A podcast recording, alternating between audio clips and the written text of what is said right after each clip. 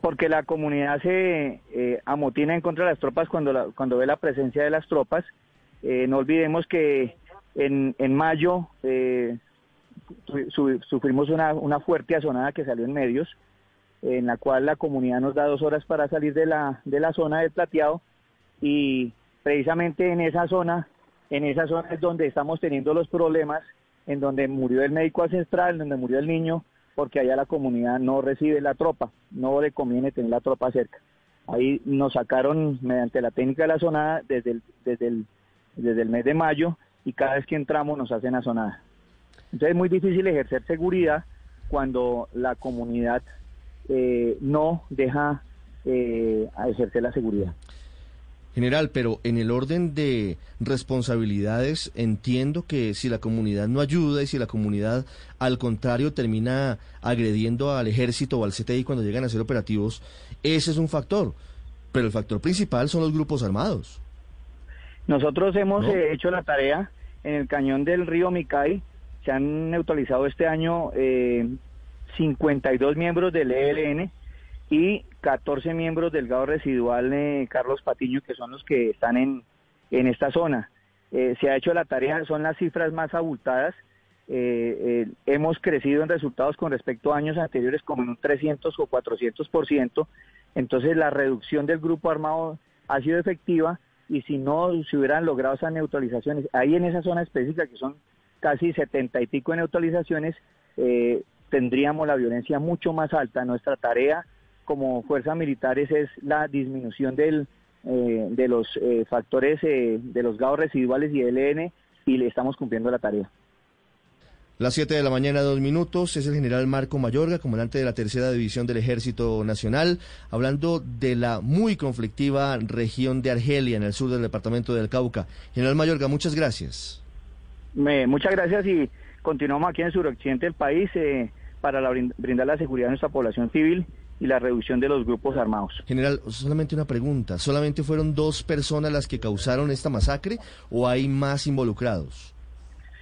Eh, obviamente, unas, unas son las que eh, ejecutan la masacre y las que ejecutan el, el, hecho y hay detrás eh, autoridades intelectuales. Sobre eso está trabajando la, la, la, la Fiscalía y estamos adelante con eso. General, muchas gracias. Siete dos minutos. Ya regresamos en Mañanas Blue. Estás escuchando Blue Radio. ¿Y usted cómo durmió anoche? Colchones comodísimos para dormir profundamente. ¿Sabías que según la resolución 0042 de la DIAN, todas las empresas en Colombia tienen que hacer facturación electrónica para el primero de noviembre y así cumplir con sus obligaciones fiscales tributarias? Tranquilo, con Alegra cumples con la facturación electrónica y siempre estás al día con la DIAN. Alegra.co, ganas tiempo y tranquilidad. ¿Y usted cómo durmió anoche? Colchones comodísimos para dormir profundamente. Estrenar carro. Conocer nuevos lugares. Tener una casa más grande. Si querías empezar algo en el 2020, aún estás a tiempo. Llega el Plan Santa del Banco de Occidente. Solicita uno de nuestros créditos y participa por uno de los 31 obsequios de 5 millones de pesos. Conoce más en www.bancodeoccidente.com.co. Banco de Occidente. Del lado de los que hacen. Aplican términos y condiciones. Vigilado Superintendencia Financiera de Colombia. Felicidad es todo aquello que se brinda sin reservas. Una flor, un beso, la ternura del amor. La Navidad es todo aquello que nos hace recordar que la vida es bella, que diciembre es amor. Navidad. En esta Navidad, Café Águila Roja te acompaña con cariño. En Blue Radio, Constructor, más socios que nunca. Hay una noticia urgente en el departamento de Antioquia, 7-4 minutos, aumenta el número de muertos tras un deslizamiento en Valdivia, Valentina. Ricardo, ya son siete personas las que han rescatado sin vida lastimosamente sus cuerpos de este deslizamiento de tierra que ocurrió en la madrugada en el sector conocido como Chichirimé. Estamos hablando de Valdivia, en el norte de Antioquia, y por esta situación también está cerrada hasta ahora la vía que lleva de la capital antioqueña a la costa caribe. De acuerdo con la información preliminar que ha entregado desde el cuerpo de bomberos de este municipio, el deslizamiento de tierras cayó sobre una fonda, sobre un establecimiento comercial en el que habían más de 20 personas. Hasta el momento hay siete personas fallecidas y nueve heridas que son atendidas en el hospital local, Ricardo. Siete, cinco minutos, siguen eh, las consecuencias del invierno en Colombia y aumenta la tormenta en Estados Unidos para los diplomáticos actuales del gobierno colombiano. Con el nombramiento del seguramente nuevo secretario de Estado, prácticamente se daría como un hecho la posible salida de Francisco Santos como embajador de Colombia ante la Casa Blanca. Ricardo Espinosa, ¿quién es el postulado por Joe Biden? Eh, buenos días, Ricardo. El presidente electo Joe Biden planea nombrar al veteranísimo diplomático Anthony Blinken como su secretario de Estado, una decisión que podría señalar, como usted bien dice, el regreso al multilateralismo después de que Donald Trump se apartara ya de los aliados tradicionales. Este hombre tiene 58 años curtido en la diplomacia. Recordemos que ya fue el número dos del Departamento de Estado con Barack Obama cuando Biden era vicepresidente y conoce muy bien la política en cuanto a los países, incluyendo, pues, por supuesto, a Colombia. De ser confirmado por el Senado, Blinken va a sustituir a Mike eh, Pompeo, cuyas prioridades al frente de la diplomacia incluyeron la relación con, sin, sin concesiones, debo decir, con China y también la contención de Irán. Blinken, que habla un francés fluido, es un hombre que también tendrá la misión de acercar de nuevo a Estados Unidos a los aliados y los foros multilaterales donde Donald Trump se fue apartando. El cambio climático, por ejemplo, será uno de los eh, temas de, prioridad con el Acuerdo de París, el Acuerdo nuclear con Irán y la Organización Mundial de la Salud. Ricardo, además, eh, mañana Blue ha sabido que Biden planea nominar como embajadora eh, estadounidense ante la ONU a Linda Thomas Greenfield, que es una exdiplomática de carrera del Servicio Exterior de los Estados Unidos, que fue encargada para África en el Departamento de Estado y embajadora en Liberia durante la presidencia también de Barack Obama. Y es que Biden se ha comprometido a construir, dice que un gobierno más diverso que represente realmente a lo que es Estados Unidos y está por verse inclusive si nombra, por ejemplo, a mujeres a cargo del Departamento de Defensa, el del Tesoro que dijo en la semana pasada que ya lo tenía listo, o en los asuntos de veteranos y también el, el proyectado presidente dice que ya tiene listo, reiteramos, algunos cambios importantes que dará a conocer mañana. Es lo que tenemos a esta hora en cuanto a lo que será el nuevo gabinete del presidente electo proyectado Joe Biden, Ricardo. Siete de la mañana, siete minutos. Anthony Blinken fue uno de los asesores más cercanos de Joe Biden en asuntos internacionales durante la campaña, reñida campaña que terminó el pasado 3 de noviembre y que ha sido varias veces mencionado Luz María en los últimos días en relación con Colombia. Estuvo en Colombia en el año 2015 siendo subsecretario de Estado pero ha sido mencionado claro, Juan dentro Manuel del Santos. episodio de la pelea entre Juan Manuel Santos y Francisco Santos. Por eso digo que no estoy seguro de que esté garantizada la continuidad de Francisco Santos como embajador en Estados Unidos. Sí, lo que decía el expresidente Juan Manuel Santos hace unos pocos días es que Blinken, eh, el, el, contratista al que en teoría eh, Francisco Santos accedió para pedirle o para que incidieran en el tema de la campaña, eh, fue ese mismo Rondón fue el mismo que fue y le dijo a Blinken esto, es decir, como que el Departamento de Estado se hubiera enterado vía Blinken de que el embajador Francisco Santos de Colombia estaría tratando de intervenir en la campaña política, pero recordemos que Francisco Santos ya dijo que era falso, que él no había hablado con ningún contratista. De todas formas, el nombre de Blinken, futuro eh, secretario de Estado salió a bailar en todo esto y por eso usted saca esa conclusión. Habrá que ver cuál de los dos lados está diciendo la verdad, si el de la familia de Francisco Santos o la de Juan Manuel Santos. Amanecerá y veremos, Paola, pero en principio hmm. y, mirando las fichas en el tablero, no pareciera que la tiene fácil el doctor Francisco Santos para continuar en Washington. A, propósito, el doctor Santos está en Bogotá en eh, una licencia familiar muy feliz disfrutando de la llegada de su nieta a la familia, a la familia Santos Naranjo, a la familia de su hijo Gabriel. Hmm. Pero es que sabe que no solamente la tiene difícil por esto de Blinken, Santos, Juan Manuel, sino porque además recuerde usted que Joe Biden había pedido públicamente aplazar la elección del presidente del BID hasta después de las elecciones. Lo había hecho en específico Biden. Y Colombia y el voto del embajador Santos y en general las movidas de Colombia fue obviamente a favor de, Mauricio Claver Canone, que fue quien quedó, que ha sido el cubano eh, de Florida eh, residente o ciudadano ciudadano, ¿no? Eh, que se quedó con la presidencia del BID y que ha molestado tanto a tanta gente y a tantos demócratas. Y obviamente a gente muy cercana a Joe Biden. Luego también por ese lado, el embajador Francisco Santos va sin lugar a dudas de salida.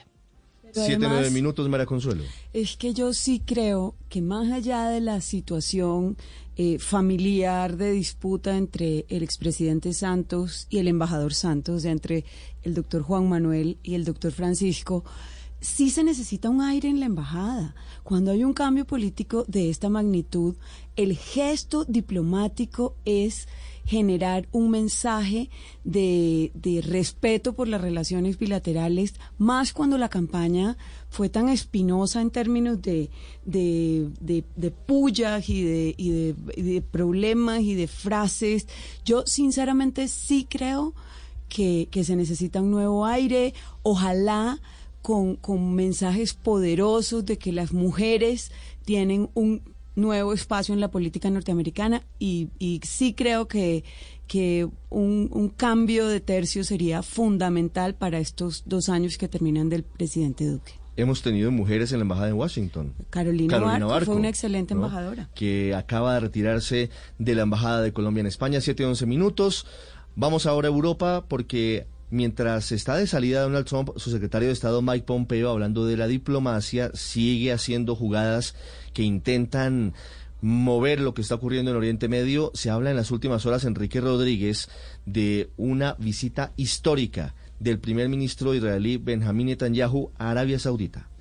En efecto, buenos días Ricardo. Sí, se trata de una visita que tenía que ser secreta, pero que finalmente se ha filtrado a los medios israelíes, aunque nadie se ha aproximado ni siquiera a tratar de negar lo que es evidente para las principales cabeceras israelíes. Y es lo que tú bien contabas, que el primer ministro de ese país, Benjamín Netanyahu, acompañado nada más y nada menos que por Yossi Cohen, que es el jefe del espionaje, el jefe del Mossad, se ha reunido en las últimas horas con el príncipe heredero saudí, con Mohammed bin Salman, y esa reunión habría tenido como mediador y también ha estado presente en ese encuentro el secretario de Estado norteamericano Mike Pompeo. Dicen los medios de comunicación que este sería el primer paso para normalizar las relaciones entre Israel y Emiratos, perdón, entre Israel y Arabia Saudí, después de que lo hubiera hecho con Emiratos Árabes Unidos, con Bahrein y con Sudán. De hecho, esta reunión, dicen los analistas, podría ser interpretada como un mensaje directo a Joe Biden, porque Netanyahu y varios dirigentes del bloque árabe, que está liderado por Riyadh, bloque árabe suní, han expresado su temor a que la nueva administración estadounidense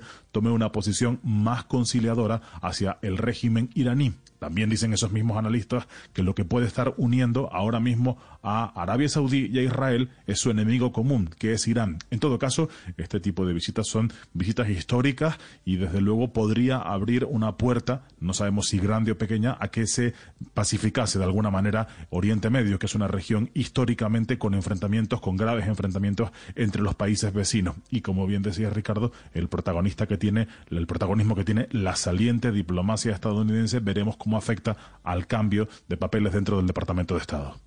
Siete, doce minutos, regresamos Enrique con noticias desde Europa y regresamos a Betania, en Antioquia. Aumenta y ya son diez los asesinados en la masacre en el municipio de Betania. Estás escuchando Blue Radio. Y seguimos a esta hora de la mañana en Blue Radio acompañándolos en Mañanas Blue. Especialista. Llegó para usted Academia Constructor, una plataforma virtual donde podrá aprender nuevas habilidades para su negocio de forma permanente. Acceder es muy fácil. Solo debe ingresar a academiaconstructor.com.co y registrarse. Es así de fácil. Ingrese ya mismo. Especialista, llegó Academia Constructor, una plataforma web en donde podrá capacitarse de forma permanente y así convertirse en un especialista más pro. Mejore su negocio con todos los cursos que tenemos disponibles. Ingrese ya a academiaconstructor.com.co. Constructor, más socios que nunca. Este fin de año, el Internet satelital de HughesNet te ofrece 50% de descuento en el plan más comprado por los colombianos. Aprovecha y disfruta de 20 megas de velocidad y Wi-Fi incorporado. Esta promoción de HughesNet es tan buena que va a llegar muy lejos, hasta donde otros operadores no pueden llegar. Llama ya al numeral 206 o visita internetsatelital.com para más detalles. Aplican condiciones y restricciones. Descuento válido por tiempo limitado y solo para ciertos planes y zonas de instalación. Más información en internetsatelital.com. Seguimos con el top 100 y llegamos al segundo lugar con Tierra de Lomos de Cerdo. Y en primer lugar, ese muchacho relleno de cerdo. Oigámosla. Ese muchacho que estás cocinando me hizo querer volver. No hay nada tan versátil como la carne de cerdo. Conoce sus cortes y preparaciones en comemascarnedecerdo.co. Come más carne de cerdo, pero que sea colombiana, la de todos los días. Fondo Nacional de la Porcicultura.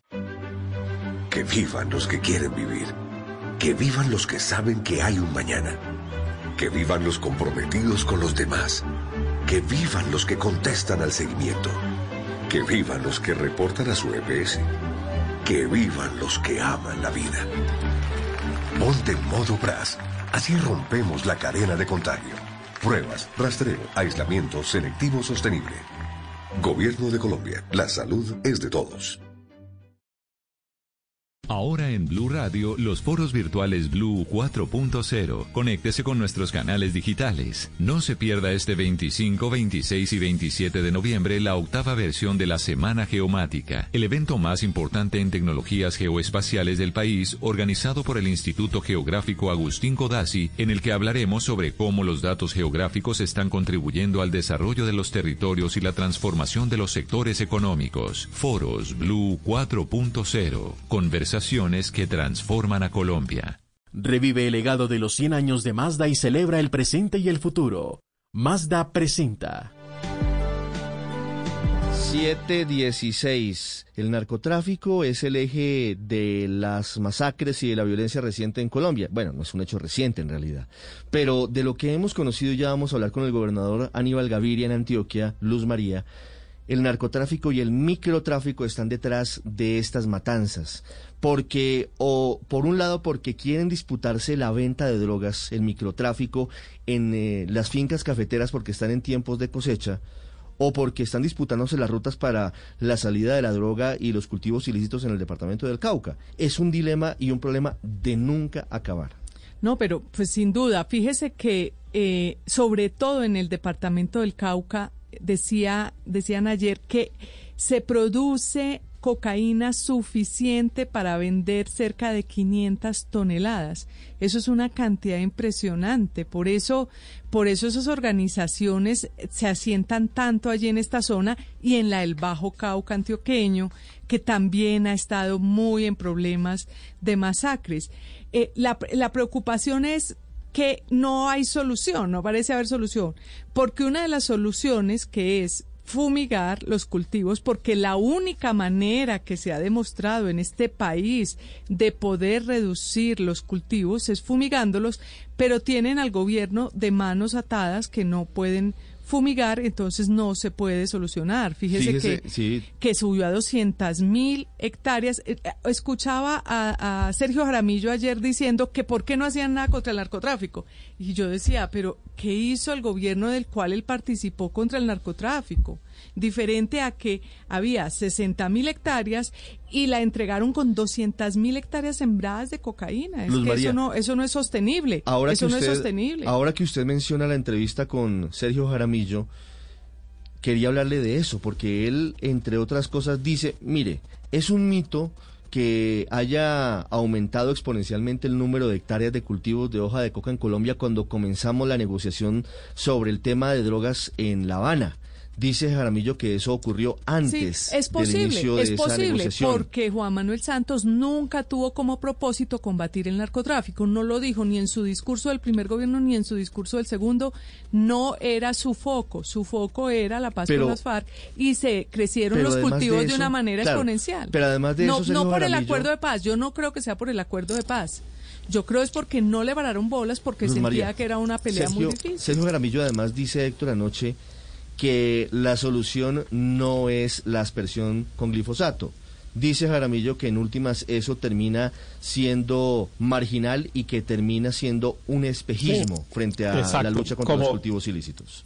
Exacto, eh, a, pesar de que Luz María sea tan enfática en afirmar como si fuera una verdad que lo único que ha servido es la aspersión, pues la verdad es que en Colombia llevamos fumigándole veneno a los campesinos de Colombia 20 años y no hemos acabado con los cultivos ilícitos, eh, porque es que la, la, aspersión la llevamos haciendo en Colombia hace 20 años o más incluso, estoy poniéndole poco para no exagerar, y, la, y lo que está probado es que eso tampoco soluciona el tema de los cultivos ilícitos, entre otras cosas porque lo único que eh, sustituye economías ilegales son economías legales, no represión, porque si la gente está acudiendo a las economías ilegales, porque las economías legales no son suficientemente productivas, usted los puede reprimir todo lo que quieran, que van a hacer lo mismo que están haciendo hoy, que hicieron hace cinco años y hace diez, etcétera, que es después de que pasa el helicóptero o la avioneta fumigando,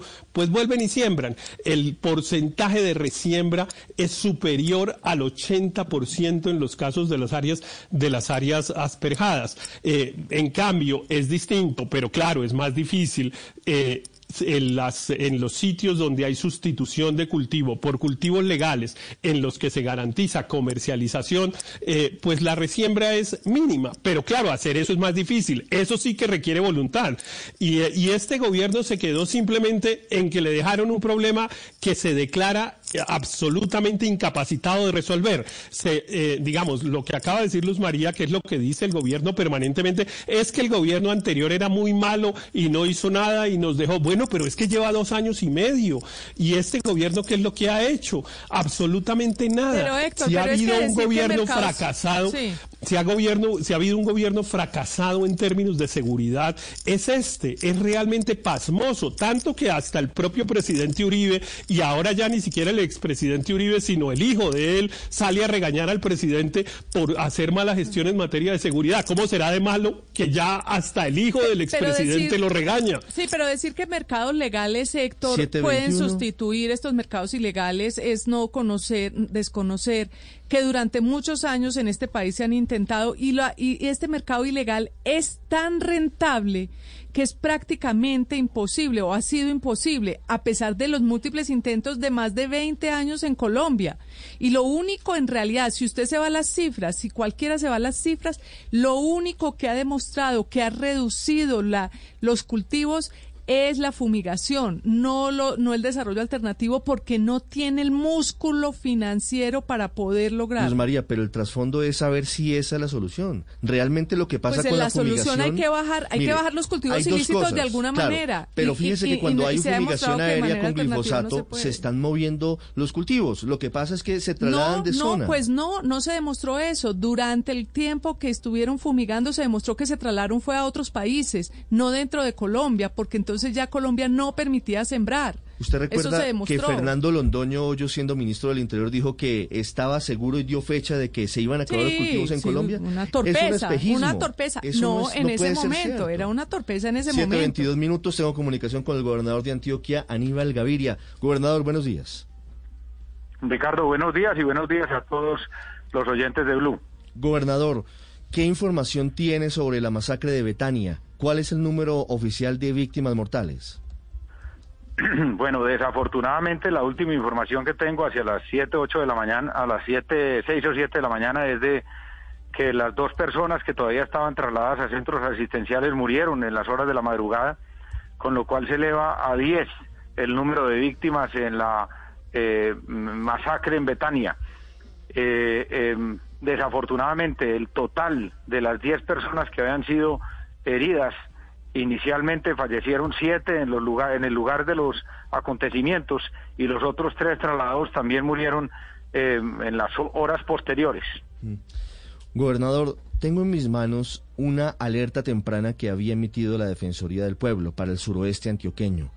¿Esas alertas tempranas se están teniendo en cuenta? ¿Esto está tomando fuera de base a las autoridades o saben, sabían que esto iba a ocurrir?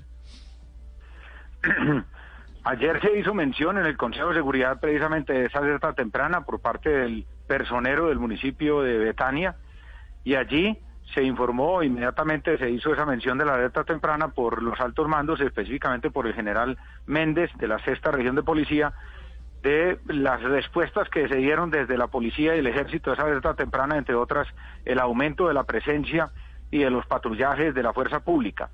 Yo creo que se ha hecho, se ha dado respuesta pero indudablemente también tenemos que reconocer que esa respuesta no ha sido suficiente. Lo que esperamos es que eh, mm, haya la captura de los homicidas de estas 10 personas en Betania y eso será una forma por lo menos mínima de darle claridad a la, a la opinión pública en Antioquia y en el país sobre la contundencia de las acciones del Estado. Por eso me parece importante la presencia ayer del ministro y de los altos mandos y las decisiones que se tomaron en, eh, en las recompensas para los cabecillas de esta estructura criminal del clan del Golfo, pero el resultado debe ser la captura. Y estamos en eso y ese, ese debe ser el objetivo número uno para mm, demostrarle a la ciudadanía en el suroeste y en Colombia que el que la hace la paga y que no hay impunidad en una masacre de este de esta categoría y de este horror. Gobernador, desde ayer el ministro de Defensa y hoy usted nos confirman que los responsables serían los hombres del clan del Golfo y mencionan a un cabecilla en particular, mencionan a alias Rubén pero hablan de un fenómeno de microtráfico detrás de estas masacres, no solamente estas, sino otras que han venido cometiéndose en los últimos meses. ¿Qué está pasando con el microtráfico en esa región? Porque pensaría uno que el microtráfico se concentra en las grandes ciudades. ¿Qué está pasando en el suroeste antioqueño?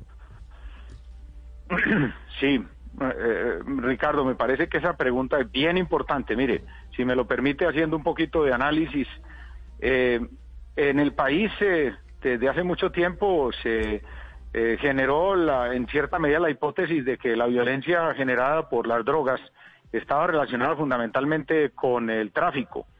Posteriormente también esa violencia se extendió al cultivo y ahora lo que estamos viendo es que cada vez se extiende más al consumo. En primer lugar, como lo decías muy bien, en los centros urbanos, pero ya está llegando en forma muy intensa a las áreas rurales.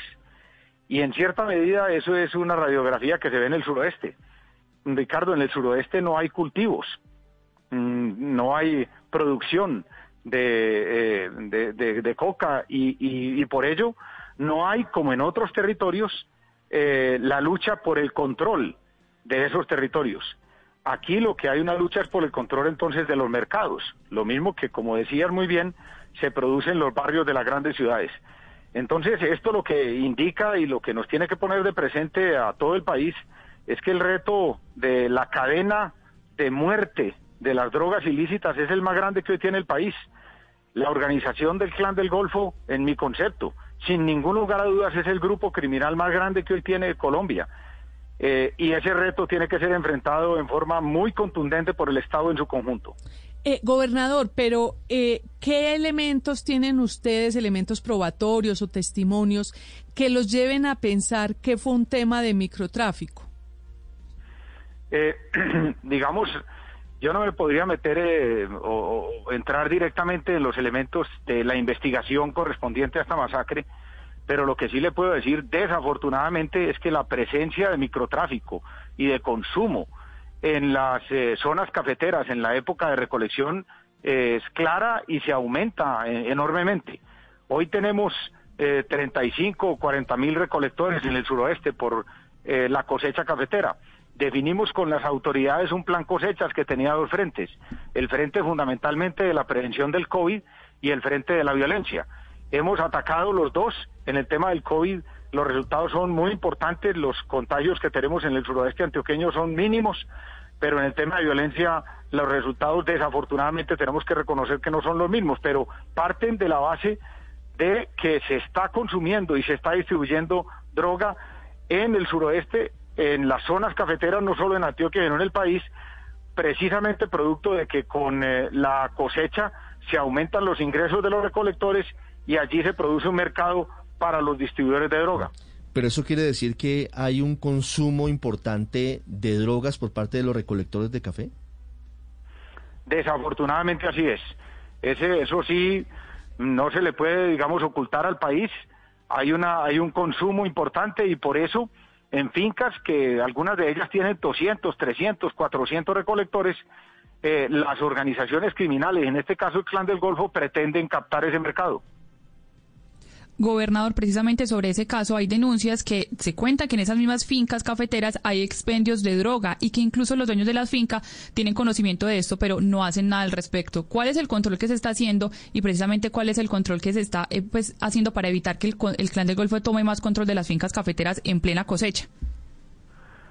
Sí, precisamente ayer en el Consejo de Seguridad se habló acerca de ese tema y una de las decisiones es la de incrementar fuertemente la presencia de el Estado en materia de investigación, es decir, la, mm, eh, el apoyo y la colaboración de la Fiscalía General de la Nación y de la Policía Judicial y los cuerpos técnicos de investigación para iniciar o avanzar en la eh, captura de los jíbaros y los distribuidores de droga en las zonas cafeteras, no solo en las fincas, sino en los cascos urbanos. Sí. Gobernador, la hipótesis es que hubo una disputa entre grupos dedicados al microtráfico en la finca ubicada en, en Betulia.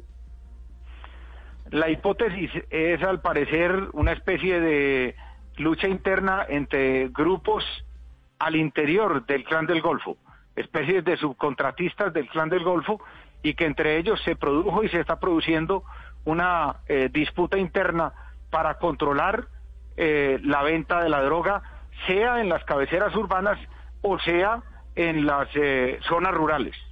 Es decir, es una disputa entre bandas, digamos, franquicias, si me permite el nombre, franquicias criminales del clan del Golfo, por la venta de droga a los recolectores de café. Así es, así es, bastante bien descrito.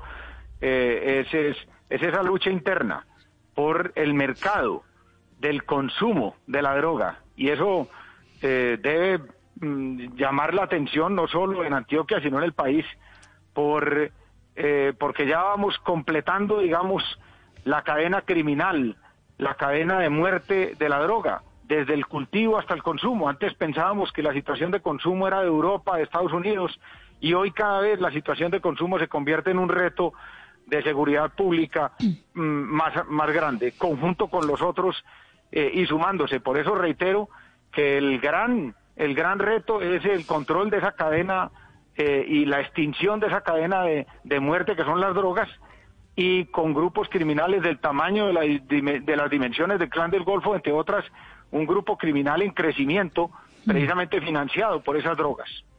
Gobernador, ¿pero hay realmente un consumo de cocaína entre los recolectores cafeteros o lo que hay es más bien una reventa de cocaína entre los recolectores cafeteros que tal vez aprovechan para distribuir a la par la cosecha de café con, con la producción de cocaína? ¿Son más revendedores que consumidores?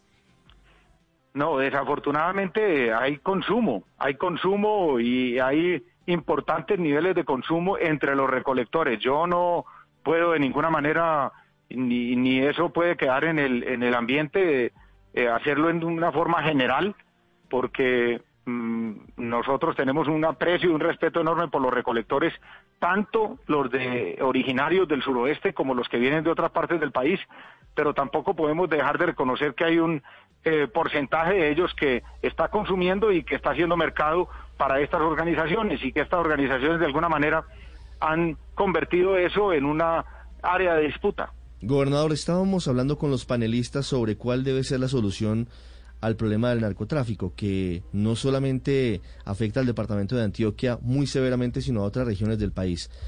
¿Usted apoyaría, eh, si usted fuese panelista y estuviera aquí en la posibilidad de hablar en Blue Radio, ¿usted apoyaría la idea de la aspersión aérea con glifosato? ¿Usted cree que esa es la solución para acabar con el tráfico de drogas? Bueno, esa pregunta sí que es compleja. Si usted me, me, permite, me debo extender por lo menos unos, eh, un poco más de un sí o no, un poco más de un sí o no. Lo entiendo. Y es lo siguiente, hablar de la solución del problema de las drogas, que entre otras yo he tenido toda la vida una teoría, y es que nos equivocamos cuando lo llamamos narcotráfico, porque el narcotráfico es uno de los eslabones de la cadena una cadena que tiene la financiación, la narcofinanciación, una cadena que tiene los narcocultivos, una cadena que tiene el narcotráfico, una cadena que tiene los eh, narcoinsumos y narcoprecursores, una cadena que tiene el narcoconsumo. Entonces, el primer elemento es que yo creo que hay que mirarla como esa cadena eh, eh, de muerte y de destrucción de las drogas ilícitas. Y mirándola como una cadena, entonces, Ricardo, uno dice, hay que mirar, es un tema complejo y no puede decir uno únicamente que atacarlo con una herramienta produzca la solución. Esto tiene que atacarse con educación, con cultura, con pedagogía, pero también con presencia de las instituciones en las zonas de cultivo, en las zonas de tráfico y en las zonas de consumo. Entonces, eh, con el mayor gusto me ofrecería para una discusión más amplia en un futuro que ustedes lo consideren conveniente, pero sobre el aspecto específico que me dice es, eh, yo a eso no les curro el bulto, yo digo, en materia de narcotráfico, de narcocultivo, de narcoconsumo, no se puede dejar de lado ninguna herramienta. Eh, la aspersión es una herramienta que produce efectos negativos en otros frentes y yo lo reconozco, pero en, en los sitios en donde sea necesaria hay que utilizarla, porque nosotros sí no le podemos dejar el mensaje a los narcocultivadores y a los grupos como Clan del Golfo y otros que están detrás de ellos o con ellos, que hay territorios de Colombia en los que se podrá sembrar y no y no se puede eh, eh, eh, llegar a ellos. Son territorios en donde las estrategias de erradicación manual u otras son muy complejas por lo profundos y lo lejanos que están. Entonces yo creo que en esta lucha ninguna herramienta puede dejarse de lado la caja de herramientas, como lo menciona el gobierno, de varias alternativas para la lucha contra los cultivos de uso ilícito y contra la cadena del narcotráfico. 7.35 minutos. Gobernador, una última pregunta sobre las consecuencias del invierno. Ahora hay una nueva tragedia en Valdivia. ¿Qué saben sobre lo que ocurrió? Sí, Ricardo, eh, pues siquiera me pregunta el tema para enviar dos o tres mensajes. Eh, eh, Antioquia está recibiendo un golpe inmenso por la segunda temporada de lluvias con muchísima intensidad.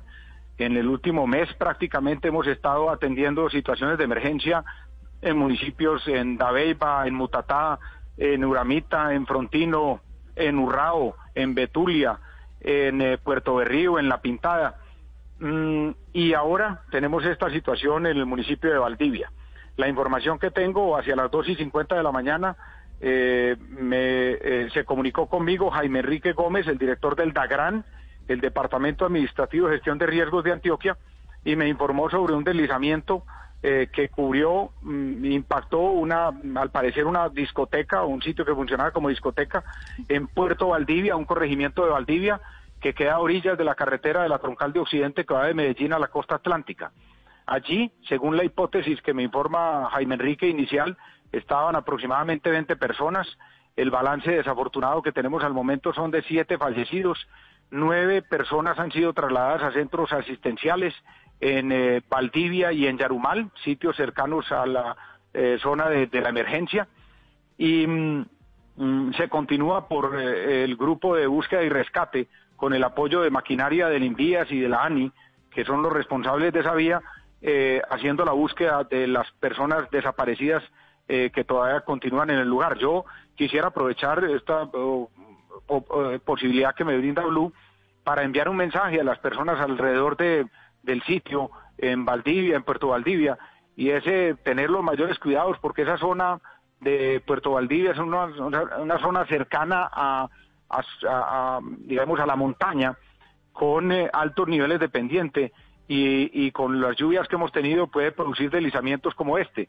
Entonces, eh, que no se aglomeren cercano al sitio, que dejen que trabajen los equipos de emergencia para evitar que pueda producirse un nuevo deslizamiento. Las 7 de la mañana, 38 minutos, dos tragedias enlutan en este amanecer al departamento de Antioquia. 10 personas asesinadas en el municipio de Betania y 7 personas muertas por consecuencia de las lluvias, del invierno y de, los deslizamientos en el municipio de Valdivia. Gobernador, muchas gracias y los acompañamos en estos momentos difíciles. Un abrazo. Gracias, Blue. Ya regresamos en Mañanas Blue. Estás escuchando Blue Radio. Siente lo extraordinario de vivir. Vive siguiendo tu instinto Vive cada detalle que hay más allá de lo que puedes ver. Siente. Vive. Conduce un Mazda. Visita nuestros concesionarios, revive nuestro legado y celebra con nosotros el presente y futuro. Mazda. 100 años siendo fieles a nuestro espíritu retador. Tena Basic mejoró y ahora se llama Tena Sleep Clásico el pañal para adultos con incontinencia fuerte con un precio increíble, con el respaldo de absorción y calidad de la marca Tena. Encuéntralo en la droguería o supermercado más cercano. Recuerda, Tena Basic mejoró. Ahora es Tena Sleep Clásico. Tu tarjeta de débito Visa RappiPay tiene un código de seguridad para que puedas pagar en millones de tiendas en el mundo y sin costos extra. Pide la tuya y desinventa tus límites. Aplican términos y condiciones disponibles en rappi.com. Tenerla clara para los negocios es poder escoger buses y camiones con óptimo consumo de combustible, tecnología y confort para modernizar. Ver a nuestros concesionarios o llámanos en Bogotá al 739-4090, conoce el portafolio completo y todas las ventajas de modernizar. Chevrolet, encuentra nuevos caminos para crecer. Porque somos el país más buena papa del mundo, apoyaremos juntos el sector papero y gastronómico. Fede Papa y el Fondo Nacional del Fomento de la Papa te invita a consumir los alimentos que son tradición. Visita los restaurantes y apoya la producción del campo colombiano para que recuperemos los momentos y la comida de nuestro país. Comamos nuestra papa. Visita preparalapapa.com. En Claro Empresas creamos increíbles planes móviles para que reactives tu pyme. Conócelos y mantente en contacto con tus clientes y colaboradores. Planes con minutos ilimitados. Claro Drive con 25 gigas de almacenamiento. Webex y Teams incluidos y mucho más. Llama al numeral 400 o en Bogotá al 748-8888. Aplica condiciones y restricciones en claro.com.co slash negocios. Vive tus días sin preocupaciones con Renault Servicios. Mejores servicios para una vida mejor. 7:41 minutos, la discusión permanente entre cuáles son las herramientas que se deben usar contra el narcotráfico. Daniel me está escribiendo un oyente que conoce de fondo el asunto, así como usted que también es un eh, muy conocedor de, de cómo luchar contra el tráfico de drogas. Y me habla de lo siguiente, yo no sé qué información tenga usted al respecto. Me habla de dos estudios que se hicieron en 2015 y en 2017 que concluían que la solución era acabar con los cristalizaderos de droga en Colombia y que esa decisión no se tomó, que ahí está el eje del negocio en el país, más allá por supuesto de los cultivos ilícitos, pero que los cristalizaderos en donde se hace el proceso químico para producir la cocaína no se tocaron. Ricardo, la digamos la evidencia empírica que existe sobre sobre la efectividad de la aspersión aérea de cultivos ilícitos con glifosato es, es, bastante concluyente de que es una herramienta bastante inefectiva, a pesar de que uno pensaría que asperjar con glifosato hectáreas de coca reduce automáticamente los cultivos ilícitos. Eh, la evidencia, la, la, evidencia más positiva, que es de un trabajo que yo hice en, su momento, indica que al asperjar una hectárea de, de hoja de coca con glifosato, la, eh, se reduce más o menos el 3 o 4% de esa hectárea por los temas de resiembra, por los temas de traslado de cultivos, etcétera, con lo cual básicamente para eliminar efectivamente una hectárea de hoja de coca a punta de aspersión con glifosato hay que asperjar 30 hectáreas. Es una, es una herramienta bastante poco costo efectiva en donde los costos colaterales también sobre la salud humana, sobre el medio ambiente, sobre la, legitimidad de las instituciones, especialmente de aquellas encargadas de llevar a cabo las campañas de expresión, eh, se ve afectada. Y acá lo que hay que pensar, yo estoy, yo también presioné ese tema durante mucho tiempo, es que hay que atacar aquellos eslabones de la cadena donde realmente se produce el valor agregado de la, del narcotráfico. Permítame. Eh, permítame un segundo, Daniel. Tengo comunicación a esta hora con el ministro de Defensa, Carlos Olmes Trujillo. Diana Alvarado está con él en el Ministerio de Defensa.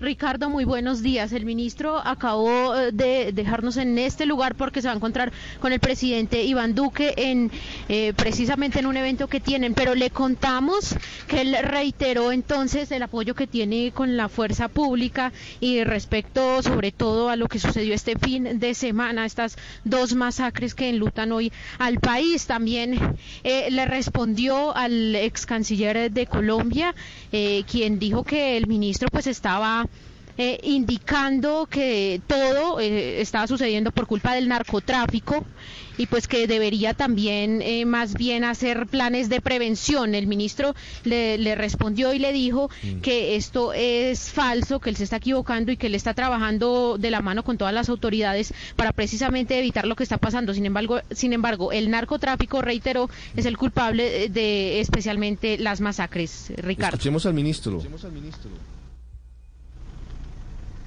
hablando de Sergio Jaramillo. Vamos a, escucharlo en segundos, hablando del anterior comisionado para la paz del gobierno de Juan Manuel Santos en la entrevista con Noticias Caracol. Daniel, perdone, me lo interrumpí. Estábamos hablando sobre cuál es la solución. Su teoría es que la fumigación aérea de los cultivos ilícitos con glifosato no es efectiva contra eh, la, expansión de los cultivos. Mire, eh, en Colombia el narcotráfico produce más o menos el, entre el 2 y el 4% del PIB, depende de la época que uno esté analizando. Solo el 9% del valor agregado de, esa cantidad de recursos se produce en el eslabón de los, de, de los cultivos de hoja de coca. El 71% hay, otros dos pasos intermedios, no es que me esté saltando una parte importante. El 71% se produce en el eslabón que procesa la base de coca, clorhidrato de cocaína y saca la cocaína del país. Cuando a un, cuando a un grupo narcotraficante le eliminan una hectárea de hoja de coca, le están quitando del bolsillo más o menos 400 dólares. Eso no le hace cosquillas al narcotráfico. Mientras que cuando le destruyen un cristalizadero con capacidad de producción de 2, 3, 4 toneladas al mes o le incautan un semisumergible con cuatro o cinco toneladas de coca vía Centroamérica, vía los mercados de Norteamérica eh, por Centroamérica, le están quitando millones de dólares del bolsillo. Aquí lo que hay que hacer es poner el énfasis de la política de reducción de oferta, la política antidrogas, en destruir cristalizaderos, en atacar los, los, los, los grandes envíos de cocaína, en, el, en los temas de lavado de activos, de extinción de dominio, etcétera. Y eso se hizo en el gobierno Uribe cuando Juan Manuel Santos era ministro de Defensa y Juan Carlos Pinzón era viceministro de Defensa. En ese momento, en dos años, entre el 2007 y el 2009, cayó la producción potencial de cocaína neta de incautaciones, es decir, la cocaína que realmente sale del país, en 50%. Se redujeron los cultivos ilícitos drásticamente en ese periodo. ¿Por qué? Porque se cambió el énfasis de la política antidroga en los últimos años del, gobierno Uribe eh, y se hizo mucho más énfasis en atacar los eslabones realmente importantes de la cadena y menos énfasis en atacar eslabones que sí, que mediáticamente pueden generar muchas cosas de que se están haciendo, se está asperjando y se están atacando los cultivos, pero no de forma efectiva. Acá es un tema de efectividad y costos colaterales desde un punto de vista económico. y, la, interdicción es mucho más efectiva que la aspersión aérea de cultivos ilícitos. Y no se ha pensado de fondo, no se ha trabajado, María Consuelo, lo suficiente, aunque hay que decir que sí hay un trabajo gigante, sobre todo de interdicción marítima, en donde se interceptan grandes cargamentos de cocaína que son enviados en lanchas rápidas hacia Estados Unidos, hacia México y hacia otros destinos, eh, pero sí hay todavía un pendiente en ese punto y hay un pendiente también en el punto de los cristalizaderos, María Consuelo. ¿Cómo, ¿Cómo, se maneja con la población que, vive cerca de esos sitios que tienen la influencia del narcotráfico que a veces tristemente ellos terminan imponiendo la ley porque son el Estado?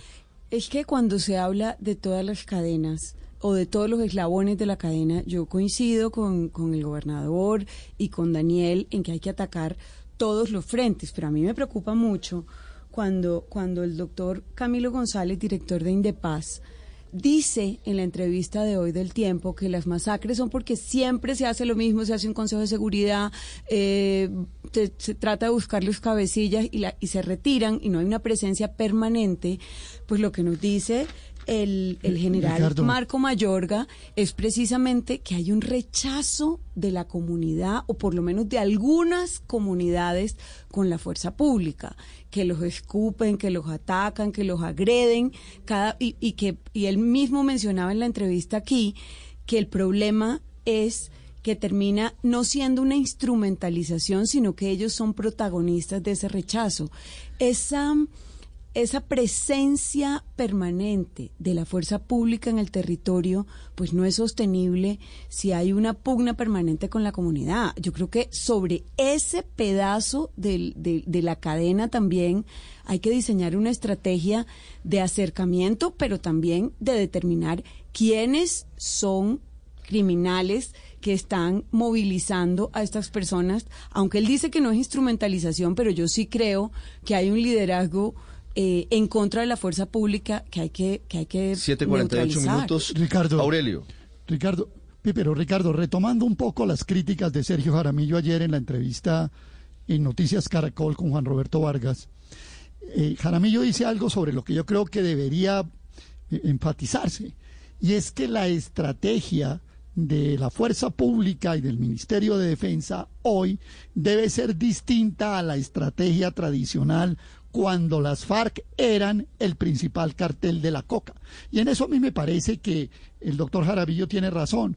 No es lo mismo la FARC con 15 mil hombres como más grande cartel que esta proliferación de grupillos y de grupúsculos y de insurrectos errantes, como se llaman en la literatura internacional, de grupos focalizados en ciertas zonas eh, en todas estas labores de microtráfico, narcotráfico, etcétera, etcétera, que van creando además como especie de enclaves, como aparentemente hay en Argelia, Cauca, alrededor del tema del narcotráfico y del cultivo de coca.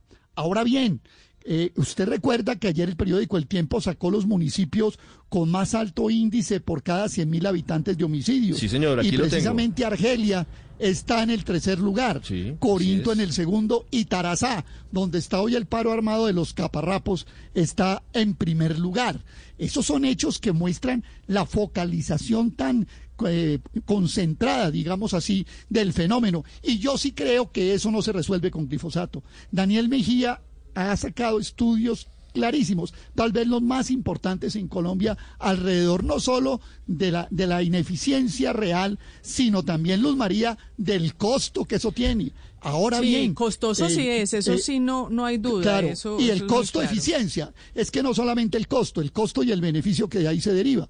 Por ejemplo, uno puede decir, Ricardo, que hoy eh, lo que se vende en las calles de Nueva York en un gramo de cocaína es 100 veces el valor de lo que recibe el campesino allá en la montaña cuando entrega las hojas de coca hacia el Ah, pero es que eso nos lleva a la discusión Luego- eterna de la luego, lo que hay que legalización decir aquí es que global hay de una las drogas. responsabilidad cruzada, ¿no? Claro, pero que no la pero, puede asumir Aurelio, solamente Colombia. Pero es que en, en el tema de la corresponsabilidad llevamos décadas y Colombia intenta eh, en los foros internacionales poner la discusión sobre ese punto y hablan del tema y Estados Unidos, dependiendo del gobierno que esté en la Casa Blanca, pues habla en mayor o en menor sentido de esa corresponsabilidad. Pero no podemos quedarnos esperando a que el mundo decida una eventual despenalización de las drogas. Sí, Tenemos pero- que hacer algo porque lamentablemente esto se ha convertido en una bicicleta estática. Y es cierto, y es cierto que esto tiene dos vías y tiene dos patas y la otra está en los consumidores. Pero tenemos que hacer algo como país para evitar que esto siga siendo el combustible de nuestra guerra y siga siendo el objeto del desangre de, de nuestro país.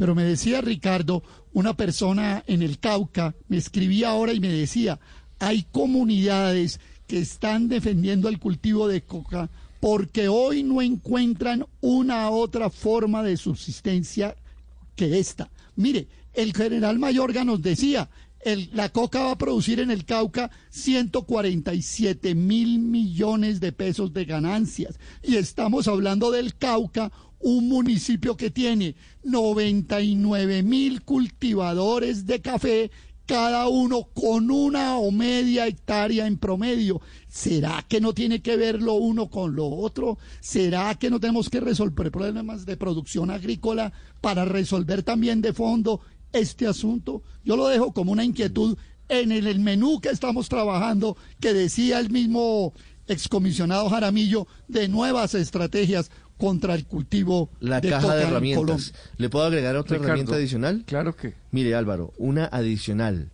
Una que increíblemente hoy nadie ha puesto en, en orden. La proliferación de estaciones de gasolina cercanas a los sitios donde se procesa la droga.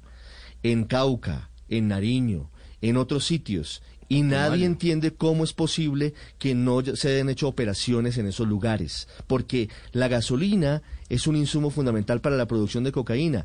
Y nadie ha sido por ahora capaz de llegar hasta esos sitios y determinar si actúan ilegalmente, pues aplicarles extinción de dominio. La Fiscalía, Ricardo, Álvaro, está Ricardo, sobre ese en tema. ese punto desde, eh, Daniel, tal vez usted lo conoce más, desde la Fiscalía. Yo, hice ese Martínez. estudio, Ricardo, hace, yo hice ese, ese estudio en, en- en- en la Dirección de Políticas de, de la Fiscalía hace dos años y ahí identificamos 39 estaciones de servicio, eh, bombas de gasolina, que estaban a más de 10 kilómetros de cabeceras municipales, no estaban sobrevividas ni principales, ni secundarias, ni terciarias, no tenían nada cerca. Y había, había estaciones de servicio, por ejemplo, en Tarazá y en otros municipios del país, que vendían más gasolina que la estación de servicio enfrente de la Universidad Nacional en la 26 con 30.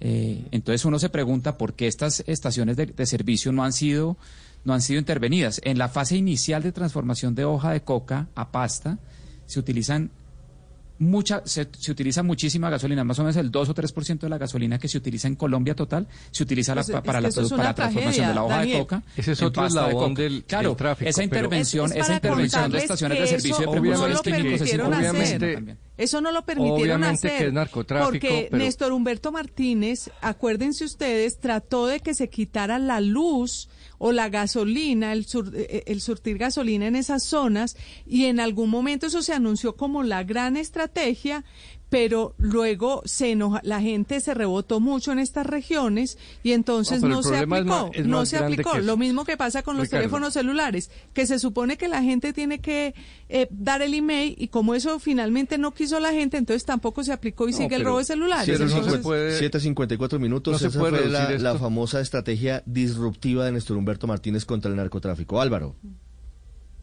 Pues quitarle la luz a la gente obviamente no es ninguna estrategia. Obviamente es el narcotráfico que al que alude el gobierno, pero es que cuál, pero es el tráfico, no el cultivo. Claro que es el narcotráfico. Otros gobiernos desmontaron carteles tan poderosos como el cartel de Medellín.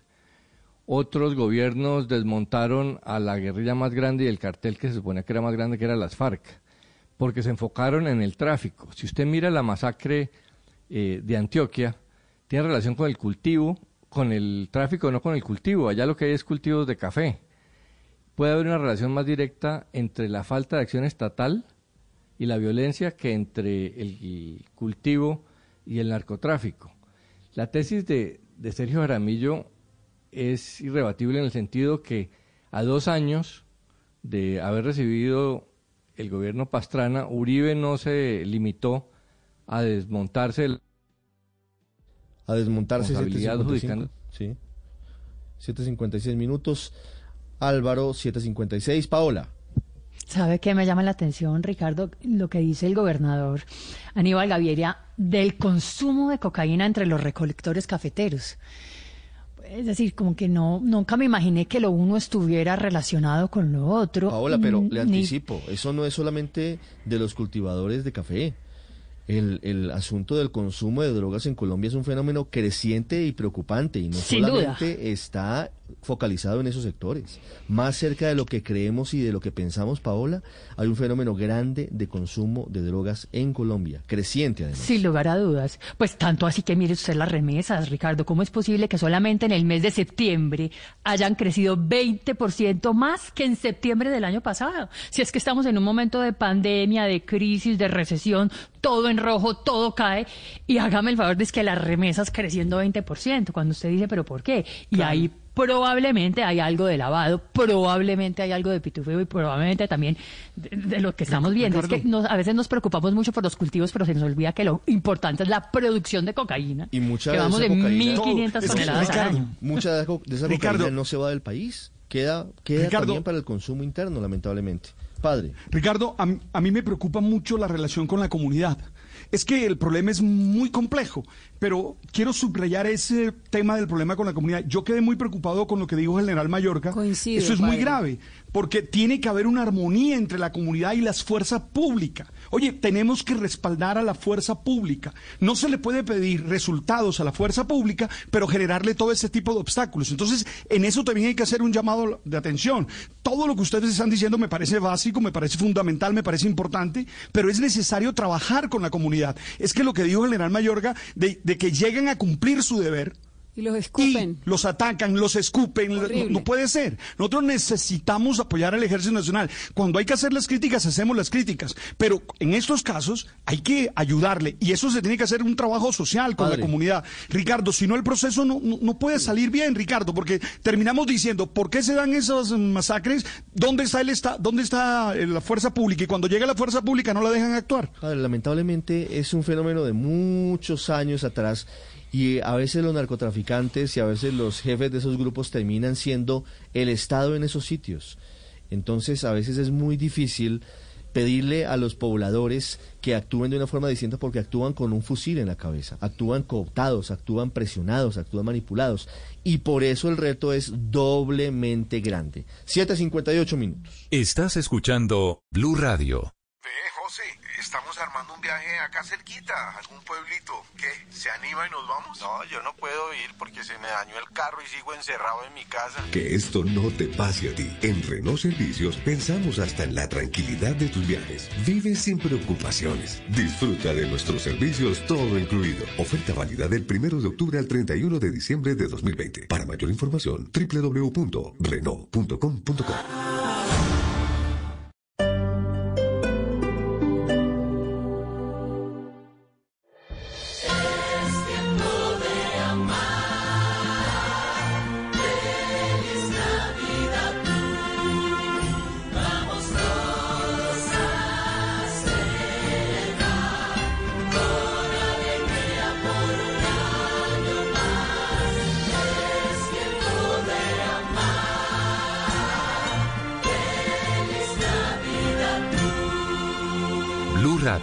la nueva alternativa. Ciudadano, a partir de ahora deberás tener una cita para realizar los trámites de licencia de conducción ante el SIM. En www.simbogotá.com.co, en la sección de trámites, podrás agendar la tuya. Secretaría Distrital de Movilidad, contrato de concesión 071 de 2007. Hoy que nada te pase, es lo mejor que te puede pasar. Es hora de descubrir la nueva Chevrolet Tracker Turbo con 6 airbags y frenado automático, porque no se adapta al mundo, evoluciona para moverse en él. Conócela en chevrolet.com.co. En Blue Radio estamos con los habitantes de San Andrés y Providencia. El archipiélago de San Andrés y Providencia necesita ayuda. No puedo dormir, me tocó dormir donde un vecino. En Blue Radio acompañamos a sus habitantes tras el paso del devastador huracán Iota. Sin techo, a la luz, a la intemperie. No los dejaremos solos. Blue Radio, la nueva alternativa. Todas las mañanas al salir el sol, mamá nos prepara chocolate sol, sin azúcar, con 50% de azúcar, con clavos y canela, tradicional, es que todos nos gustan. En este preciso instante, en algún lugar se está escuchando este sonido. Mercado Libre. Si quieres que se escuche en tu casa a esta misma hora, entra en Mercado Libre y haz tu compra que te llega en 24 horas y gratis. Mercado Libre, codo a codo hasta que llegue lo mejor. Sujeto a la localización geográfica o al acordado entre el usuario y el comprador. Y los términos y condiciones publicados en www.mercadolibre.com.co. Envío gratis aplica para productos que así lo indiquen. En una vivienda segura, si su estufa o calentadora a gas natural produce hollín, hay problemas de monóxido de carbono y se debe contactar a los especialistas. Un mensaje de Blue Radio y Vanti. Vigilado En medio del odio, descubrí que había dentro de mí un amor invencible. En medio de las lágrimas, descubrí que había dentro de mí una sonrisa invencible. En medio del caos, descubrí que había dentro de mí una calma invencible. Me di cuenta a pesar de todo eso. En medio del invierno, descubrí que había dentro de mí un verano invencible. Y eso me hace feliz. Porque esto dice que no importa lo duro que el mundo empuja contra mí, en mi interior hay algo más fuerte, algo mejor, empujando de vuelta. Albert Camus.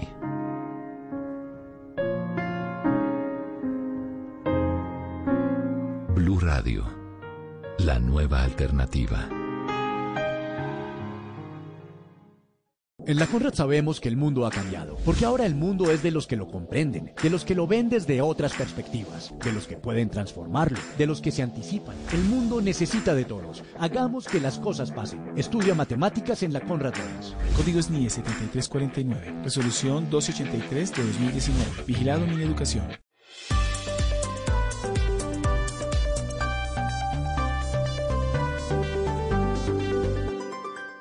Estás escuchando Blue Radio y bluradio.com.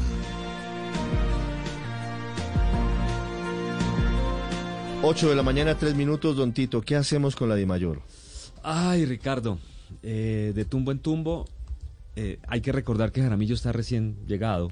Fernando Jaramillo, Fernando nuevo presidente Jaramillo, de la Di Mayor. El nuevo presidente, pero tiene un trabajo muy grande por delante. Sobre todo tratar de venderle la idea a los presidentes de los clubes, a los dueños de los clubes, que por encima de todo está la liga. Y lo importante es fortalecer la liga y no pelear por su reducto, por su equipo nada más, por tratar de ganar un partido de fútbol. Acá está en juego la industria, porque la credibilidad del fútbol colombiano está en juego, Ricardo. No, lo que está pasando recientemente, lo que sucedió con la demanda del América, que hasta 24 horas no sabíamos si iba al América o, finalmente era Águila Río Negro el que clasificaba. Esta situación de dos jugadores que ya habían viajado con Atlético Nacional a Cali y que salga a última hora aparentemente un boletín donde estaban suspendidos y no podían jugar. La amenaza de Atlético Nacional de no presentar al equipo. La amenaza ayer de Pasto de no presentarse a jugar contra Santa Fe porque no lo habían pagado. Todo eso se junta en un cóctel muy difícil Hay de una manejar. crisis en el fútbol colombiano. Una crisis de resultados porque en copas internacionales no nos va bien. Crisis inocultable. Sí, y sobre todo de credibilidad. Que él está, lo del Cúcuta Deportivo por fuera. Es que todo este lío de Nacional y de la suspensión nace de que eh, Nacional le gana por W, como decimos, a Cúcuta Deportivo que no se puede presentar por la suspensión.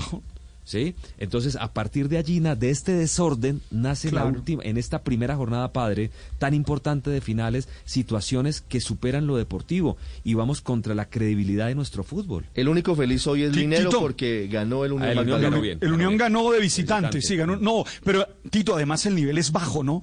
Porque todo esto termina mm, expresándose en qué? En un producto muy, muy, muy malo. Padre, Es decir, no podemos decir que el fútbol es bueno. Yo, Yo- he visto, he estado viendo partidos y termino diciendo, por Dios, Tito, es muy complicado Padre, porque todo eso que tú acabas de expresar termina en, el- en la calidad del producto. Es decir, nos Debo estamos tirando el producto. hace muchos años yo no veía un América Nacional tan pobre, tan pobre como el que vi el sábado.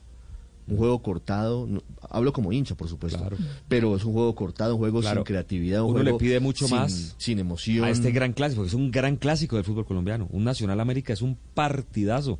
Sí, un partidazo y uno le pide muchísimo más. Y acá hay una situación que le han apostado por este torneo, han pagado mucha plata por los derechos de televisión y la pelota está en los clubes. Tiene que ofrecer un mejor espectáculo. Las 8 de la mañana, 6 minutos, sale el sol en Bogotá, 8-6, vamos a Caracas, 9-6 minutos en Venezuela, Santiago, más de la mitad de los venezolanos ya están moviéndose con dólares. El Bolívar está definitivamente siendo sepultado por la realidad de la economía venezolana.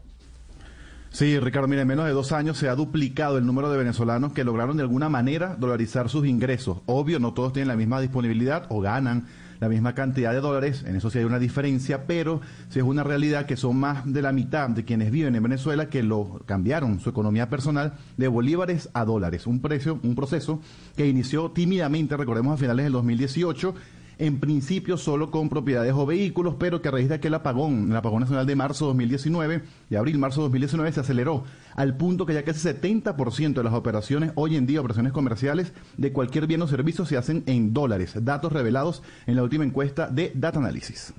Apenas en mayo del 19, solo 35% de la población tenía acceso a divisas. Hoy, 51.6% de la población, es decir, más de la mitad de los venezolanos tienen accesos a divisas en este momento. Pero ¿cómo obtienen las personas los dólares, Ricardo? Pues en un comienzo hubo una inyección de capitales, pero a raíz de la pandemia pues han surgido muchos negocios pequeños, estos llamados emprendimientos o emprendedores, que desde el inicio comercializan en moneda extranjera el producto o servicio que ofrecen. Y eso pues ha dinamizado aún más ese flujo de la moneda extranjera. Así lo explicaba o lo explicó Ricardo Cusano, que es el presidente de Fede Cámaras por este mismo proceso de dolarización. Quien tiene oficios ya hoy no piensa el cobro no es en bolívar y eso, eso sin duda de una u otra forma ha ayudado. Sigue siendo precario, no es una política pública transversal, no abraza ni, ni, ni favorece a todo el mundo, pero, pero es una realidad. ¿no? Esto además en una Venezuela donde ya hay hoy día cuentas en dólares en bancos nacionales. Se ven además los datáfonos, que aquí se llaman puntos de venta internacionales para tarjetas norteamericanas mayormente, y además circulan en mayor medida el cash, el efectivo en dólares, que los bolívares en efectivo. Ricardo. Estás escuchando Blue Radio. En la Supersalud estamos de tu lado. Durante esta pandemia nuestra labor no se ha detenido ni un minuto. Por eso, en estos últimos meses hemos intervenido cinco hospitales para recuperarlos. El Hospital San Marcos en Sucre, el San Rafael de Leticia en el Amazonas, el Hospital San Diego de Cereté en Córdoba, el Hospital Universitario Julio Méndez Barreneche en Santa Marta y la nueva S Hospital San Francisco de Asís en Quibdó. Supersalud. Juntos construimos una mejor salud. Con el programa de doble titulación se brinda a los jóvenes una oferta diversa y amplia de formación en áreas como industrias creativas, tecnología, nueva ruralidad y desarrollo sostenible, para que cuenten con oportunidades de emprendimiento e inserción laboral. En 2022, 650 mil jóvenes tendrán doble titulación en todo el país.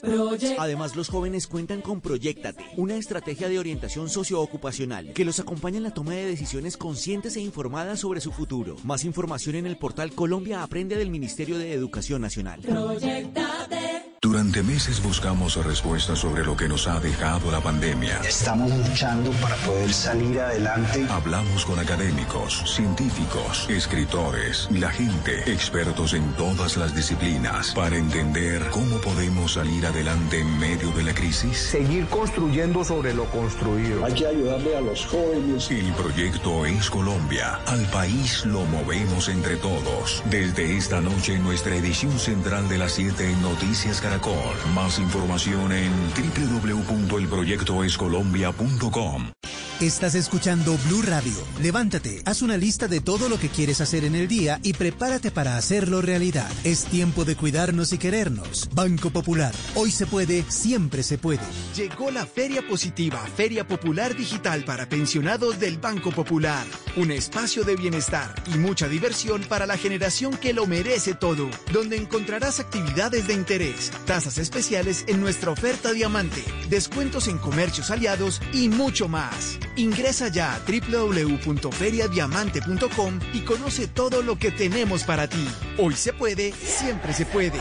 Banco Popular. Somos Grupo Aval. Vigilado Superintendencia Financiera de Colombia. En Claro Empresas creamos increíbles planes móviles para que reactives tu pyme. Conócelos y mantente en contacto con tus clientes y colaboradores. Planes con minutos ilimitados. Claro Drive con 25 gigas de almacenamiento. Webex y Teams incluidos y mucho más. Llama al numeral 400 o en Bogotá al 748-8888.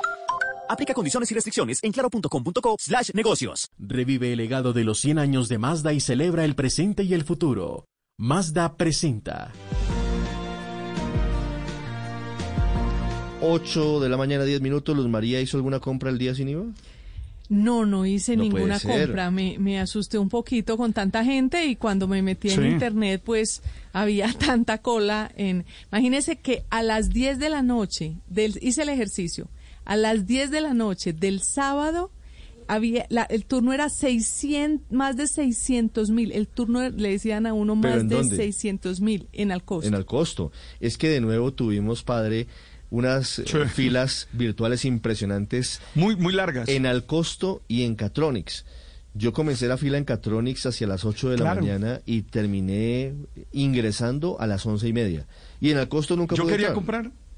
Yo quería comprar un, un, un televisor para mi- mis papás que me habían pedido y estaba, pero que va, no pude, no pude. Esa vaina, arranqué como en el puesto eh, tres- 400 algo, 400 mil algo y no, llegó un momento en el que me aburrí y dije, no, ve, esto, esto no, 8, 11 eh, minutos. fue demasiado. Pero la mayoría de, de establecimientos funcionaron bien, ¿sabe? La plataforma virtual de Falabella, por ejemplo, y de muchos otros eh, establecimientos funcionó perfectamente, no tuvieron dificultades.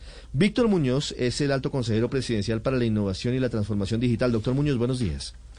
Ricardo, muy buenos días, muy buenos días a la mesa de trabajo y a todos los oyentes. Hablemos de lo bueno primero, no, no seamos tan amargados. ¿Cuál es el balance del tercer día sin IVA? No, el balance es muy positivo. Si nosotros miramos en términos de ventas, se llegó a 5.8 billones. Se sobrepasó la meta que se tenía de 5 billones. Esto es, funda- esto es importantísimo en lo que tiene que ver con generación de empleo y con reactivación económica. Más aún cuando los principales productos que se vendieron están asociados a vestuario, a calzado, a los, a los productos para el sector agropecuario, que son productos que nos generan encadenamiento. Y como ustedes bien lo mencionaban en el tema de comercio electrónico, si bien se presentó falla en un par de plataformas con la Superintendencia de Industria y Comercio, se habilitaron 271 plataformas que funcionaron, salvo esas dos, de una muy buena manera. Tanto así que se creció a 1.800.000 transacciones, sobrepasando también los números de las jornadas anteriores. Eh, doctor Muñoz, y, y las eh, estas entidades y las personas que compraron en esas entidades pueden tener, eh, ay, discúlpenme. Sí. Frente a esto, por ejemplo, doctor Muñoz, Luz María se refiere a lo que sucede, por ejemplo, en cuanto a la entrega de los productos. Eh, cuando cuando eh, hace una compra virtual, la mayoría de plataformas funcionaron perfectamente. También hay una cola para poder reclamar los productos. En algunos de esos establecimientos, por ejemplo, dijeron, mire, hasta aquí llegamos, el gobierno nos dio dos semanas para poder entregar los productos. Eh, y se terminan las dos semanas, ya no, ya no damos abasto y pararon la venta. ¿Eso cómo va a funcionar? ¿Eso funcionó bien? ¿Eso eh, va a permitir que se garantice la entrega de los productos? Sí, efectivamente el tema de las dos semanas es, la ley permite que para la venta de productos de forma electrónica se tengan hasta cuatro semanas. Sin embargo, en el decreto legislativo que se reglamentó estos días sin IVA, en los que se, se, tomaron en virtud de la pandemia, se estableció con un máximo de 15 días. Y la razón era precisamente para garantizar una mejor entrega y una pronta entrega a los ciudadanos. Nosotros con la Superintendencia de Industria y Comercio, pues vamos a estar muy vigilantes estas dos semanas para garantizar que esa entrega eh, se va a realizar, que se va a cumplir la, la promesa de venta. Y eso que hicieron las plataformas, decir, hasta acá llegamos, pues es una actitud responsable porque no vendieron lo que no tenían en el inventario. Y vi algunas personas eh, molestas por eso, pero pues básicamente es lo que toca, cumpliendo la norma. Si no hay, ¿para qué se ponen a vender algo que no tienen? Claro, peor estaríamos si se generara la venta y estamos hablando que era una venta para diciembre y pasan seis semanas y no ha llegado porque no ha terminado el proceso de importación. Entonces acá lo que se hicieron fue medidas responsables, máximo 15 días y en esos 15 días se tiene que hacer la entrega de las ventas que se realizaron esta 21. Doctor Muñoz, ¿ustedes tienen la posibilidad de saber qué cantidad de lo vendido de esos 5 billones 800 mil millones de pesos es de productos colombianos y qué porcentaje de productos importados? Tenemos la posibilidad de hacerlo, en este momento estamos todavía haciendo la, la, consolidación, unos primeros números en conversaciones que hemos tenido con FENALCO y que hemos tenido eh, con el comercio hablaban de cerca de un 50% de producto colombiano. No nos olvidemos que en las primeras jornadas realmente las ventas fueron lideradas por electrodomésticos, que son importados mayoritariamente. Entonces, eh, en esta ocasión, al ser vestuario, se tuvo una mayor participación. Personalmente visité eh, el día sábado Bucaramanga, Cali, Bogotá, visitamos centros comerciales, pero también visitamos sitios como el Templo de la Moda en Cali o eh, San Victorino, donde efectivamente pues mucho lo que se estaba vendiendo es producto nacional. Doctor Muñoz, pero ya pasando al tema de salud pública, Vimos muchísimas filas eh, afuera de los eh, centros comerciales, afuera de los almacenes. ¿Les, les cabe alguna preocupación sobre el impacto que esto puede tener sobre la curva de la pandemia? Nosotros hicimos precisamente ese acompañamiento y las visitas que realizamos las hicimos acompañados del Ministerio de Salud. Es muy importante lo que menciona Luz María y es efectivamente el tema de salud es un tema prioritario. Las filas eh, en, establecimientos estaban controladas, está el, distanciamiento, están los aforos. En el madrugón de San Victorino sí tuvimos una aglomeración, eso hay que mencionarlo, eh, pero también hay que mencionar que esas son aglomeraciones que se nos vienen presentando de manera constante. Trabajamos para mantener el tema protocolos, estamos tranquilos, estamos tranquilos dado que salud no observó que se nos fuera a presentar o que esto nos vaya a derivar en un impacto de crecimiento en las curvas que tenemos. Eh, y, digamos que, en términos generales se observó un muy buen cumplimiento de la ciudadanía. Cada vez vemos que la adherencia a medidas de tapabocas, de distanciamiento voluntario, eh, son fundamentales. Y en eso el mensaje es, todos somos responsables de todos y todos, haya días sin IVA o no haya días sin IVA, eh, debemos mantener siempre nuestras medidas de, de, autoprotección. Sí, en San Victorino las fotos fueron objeto de controversia en redes sociales porque el secretario de Gobierno de Bogotá dice que hubo pocas aglomeraciones, pero los la gente le respondió diciendo que sí había muchas aglomeraciones. Él puso una fotografía de 2019 y mm. otra de 2020 diciendo que en 2019 estaba llenísimo y en 2020 vacío y la gente empezó a ponerle fotos de cómo estaba en el 2020. Y en Bogotá, Todo depende del ángulo. Y en Bogotá, mm. Paola, también, por ejemplo, la Superintendencia Industria y Comercio cerró temporalmente, según tengo entendido, H&M porque eh, había tal cantidad de gente que podía implicar un riesgo, pero llegó y se actuó en, en esos escenarios, Paola. Claro, es que precisamente esa es una buena pregunta para el doctor Víctor Muñoz. Eh, ¿Estamos siendo víctimas del propio éxito o los comerciantes en particular? Eh, yo lo que diría es que eh, los sitios donde fue necesario tomar medidas, en este caso por parte de la policía o por parte de la Superintendencia de Industria y Comercio, se tomaron las medidas. Claramente el éxito fue grande, el éxito invitó a la gente a participar y a reactivarse económicamente. Eh, yo no creo que estemos siendo víctimas, yo creo que estamos en una fase donde fue posible controlar eh, esos puntos eh, de dolor en particular, como lo mencioné, se presentaron unos casos puntuales en el madrugón de San Victorino, se presentó un caso, como lo mencionaban ustedes, en, en, este, en esta cadena de vestidos, se presentó también un tema puntual en, en Cali, pero todo muy controlado. Por lo menos habrá que esperar unos 14 días para saberlo. Eh, doctor Muñoz, ¿tienen también de pronto ustedes la cifra o el dato de qué cantidad se vendió o se concentró en las grandes cadenas y qué porcentaje en los negocios pequeños, en, los que tiene la gente, digamos, común y corriente? En términos reales, la pequeña, los, los pequeños comercios siempre representan entre un 70 y un 80% del total de las ventas. Eh, porque uno, digamos, que observa mucho el fenómeno de los centros comerciales, pero pues realmente cuando nos fuimos al centro de las ciudades, eh, allí se vivió con gran intensidad el día sin IVA. Esperamos tener el consolidado también con FENALCO el día de hoy y poder suministrar esas cifras al país eh, públicamente. 8 de la mañana, 19 minutos. Doctor Muñoz, tengo en mis manos el decreto con el que se había hecho la convocatoria a los días sin IVA inicialmente y veo que está previsto un día sin IVA para el 2021 entre enero, julio y octubre. Es decir, que en teoría habría un nuevo día sin IVA en el mes de enero del año entrante. ¿Eso se mantiene en firme?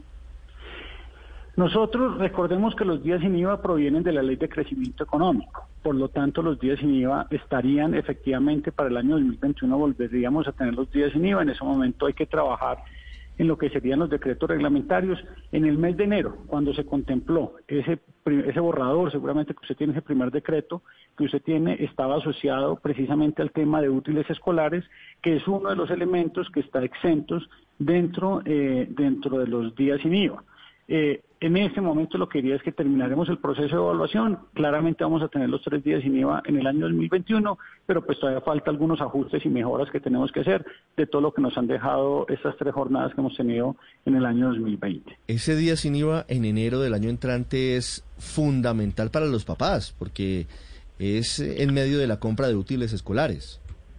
De acuerdo, y por eso estaba previsto de esa manera. Tenemos eh, con la DIAN, con el Ministerio de Comercio, obviamente con el Ministerio de Hacienda, terminar de hacer el balance de evaluación de estos tres días sin IVA y cómo programar de una eh, buena manera, además manteniendo este proceso de reactivación económica, Ricardo, que tantas veces han mencionado ustedes en la mesa y es pues cómo nosotros necesitamos arrancar el próximo año eh, jalonando la economía y logrando continuar disminuyendo la tasa de desempleo. Las 8 de la mañana, 21 minutos. Es Víctor Muñoz, alto consejero presidencial para la tecnología, para la competitividad, para la transformación digital y para la innovación. Doctor Muñoz, muchas gracias. Muchas gracias Ricardo y muchas gracias a toda la mesa y a todos los oyentes. Aurelio, le están cobrando varios oyentes. Le están cobrando varios oyentes. Dicen que usted era muy pesimista frente a la posibilidad de que se moviera la economía con el día sin IVA y la verdad es que que se hayan vendido más de 5.8 billones de pesos en productos es una cifra y un resultado exitoso. Pues, pues, no sé qué me cobran, Ricardo, porque mire, ¿cuáles han sido los tres días sin IVA? El primero, que fue a mediados de junio, julio, 5,4 eh, billones.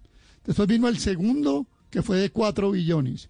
Y hoy, que se suponía que era el día estrella, el de la gran venta de Navidad, en donde los papás noeles iban a aterrizar a todos los hogares, 5,8 billones. ¿Qué es lo que me están cobrando? ¿Dónde está el, super éxito reforzado con prima adelantada, eh, eh, pensiones adelantadas, ahorros, plataformas todas dispuestas y mejoradas. ¿Qué es lo que me están cobrando?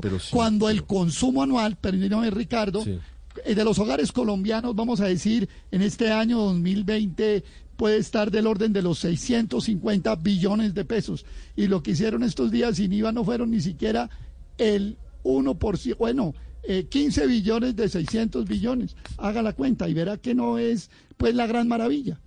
Y ojo, productos importados, una buen componente de productos importados. A mí sí me gustaría ver qué tanto le ayudó a la industria nacional, a la producción nacional, al trabajo nacional. Pues dijeron, dijo el doctor Víctor Muñoz que fue más o menos 50-50, que el 50% de productos colombianos generando encadenamientos en sectores de confecciones, de ropa, de calzado. Si eso es así, creo que es, es, bastante interesante para la industria nacional y para la reactivación. No es un mal resultado, Aurelio. Cuando usted habla de confecciones, recuerde que tenemos un problema enorme con las importaciones de confecciones. en Colombia se consumen 13 billones de pesos al año en confecciones, en moda. Y le cuento, por lo menos 4 billones son importados y hay 2 billones o más de contrabando. No, pero le hicimos la pregunta sobre, sobre lo colombiano y dijo que el 50%. Claro que uno no sabe dónde saca el dato. Pero, después, pero estoy dando el dato del consumo de confecciones en Colombia. Le estoy dando un dato, del, bueno, ya le estoy dando el dato de consumo de confecciones en Colombia, actualizadísimo, acorde con la Cámara Colombiana de la Confección. Son 13 billones de pesos anuales en moda, de los cuales 2 billones mínimos son contrabando, 4 billones de asiáticos y nacional la mitad. O sea que cojámosle a Muñoz la caña y digamos que sí, es la mitad de la mitad. 8.24 minutos. Paola, ¿buen balance para el día sin IVA? Pues yo creo que sí, Ricardo. Es que todo depende de cómo usted lo quiera mirar. Mire, si yo me pongo la camiseta de periodista económica, entonces le digo, no, pues sí, más o menos, lástima, de todas maneras, pues por el componente de productos nacionales que se habrían podido vender mucho más, que finalmente solo es el 50%, lástima también que son las grandes superficies las que canalizan, al menos en el comercio electrónico, esas ventas, y no los pequeños negocios, ¿no? La miscelánea del barrio, que pues difícilmente tienes canales de comercialización online. Pero, como mamá, como mamá de casa, pues claro que es una buena noticia. Yo por lo menos aproveché a comprar un par de útiles, ¿no? ¿Qué tal las listicas del colegio? Pues Ahora que ya retornan y vuelven a la presencialidad, no sé cuántas carayolas, lápices, 2H, HJ, bueno, en fin, con una cantidad de referencias. A mí todo eso me sirvió. No, a mí, por eso le digo yo, depende de ustedes la camiseta que se ponga. Más allá de eso, y a propósito del IVA, le recomiendo que vea la primera página del periódico Portafolio, en donde ya el ministro de Hacienda, Alberto Carrasquilla, está cantando la reforma tributaria para el próximo año, en donde dice, momentico, toca eh, volver a hablar de impuestos y toca revisar nuevamente las exenciones del IVA ¿Se acuerda que ya también nos había dado puntadas la semana pasada Juan Alberto Londoño, el pues viceministro, cuando estaba diciendo que mejor unificarlo todo, que sería lo ideal, el de la canasta familiar? Exactamente. Luego esto es un temita que vamos a seguir hablando por un largo rato, no a raíz solamente del día sin IVA, sino en general del IVA. 826, Aurelio, le sigo teniendo datos, eh, Aurelio. Eh, Aurelio, es que yo estuve revisando. Sí, lo escucho. Yo estuve revisando, Aurelio, antecedentes y, y no, no encuentro en el pasado ventas cercanas a 6 billones de pesos para el comercio en tan solo un día. De hecho, nos habían dicho en los dos días anteriores sin IVA, que fueron más bajos que este, ¿no? Que el tercer día, que en ese momento el comercio ha tenido ventas más grandes, inclusive que, que en una jornada navideña, que es cuando más se vende en Colombia. Entonces, tal vez, tal vez faltaría alguna confirmación por cuenta de Fenalco, pero tal vez este tercer día sin IVA. Yo sí tuve confirmaciones de algunas pasarelas de pago, eh, Ricardo, electrónicas, y dicen que para ellos sí fue el día histórico en transacciones transacciones, pero tal vez este se, se puede estar convirtiendo, Ricardo, en el día de mayores ventas eh, para el comercio colombiano en tan solo una jornada por cerca de 6 billones de pesos en plena crisis económica. Datos, don Aurelio, datos que se suman a la discusión. Sí, pero, pero, pero, eso, pero eso no tiene mayor y real, Víctor, se lo digo con todo respeto, porque es que usted no puede resolver el problema del comercio con unos picos. No, por eso le digo, el consumo, vaya mira, vaya miren la encuesta. Ah, no, pero sí, Aurelio, pero, pero el consumo preferible haber vendido es el sábado 2 billones de pues, pesos o 6 billones de pesos. Usted no sabe si esos 6 billones los hubiera podido en el tiempo repartir y distribuir. Vamos a ver cómo pues continúa la temporada navideña. Si, más bien, digamos, se la dejo ahí para mirarla. 8, si este pico después no termina dispersándose más Álvaro. Por una razón muy sencilla en el primer día de, sin IVA se salió a decir lo mismo. Más de 5 billones, el día de mayores ventas. Cuando alguien hizo la reflexión, ah, entonces los colombianos acabamos de perder mil millones eh, en, eh, en impuestos eh, por el día del IVA, salió la Diana a decir, no, no, no, de esos 5 billones realmente sin IVA solo fueron 800 y tantos mil. Y el costo del no IVA eh, se, se, redujo a, menos de 200 mil. Entonces hay que ver de estos 6 billones cuántos realmente son sin IVA, eh, porque puede pasar lo mismo, que se hacen grandes anuncios para mostrar éxito y a la hora de la verdad, ya en, en, letra menuda se ve que, que el resultado era muy distinto. 8, 28 minutos. Ricardo, solo antes de cerrar, eh, revisando las cifras de, de, las unidades de cuidados intensivos en Bogotá, hoy por décimo día consecutivo están en aumento. Ya estamos por encima del 50%, estamos en 50,7% de ocupación. Recuerde que habíamos estado por el 38, por el 39, por el 40.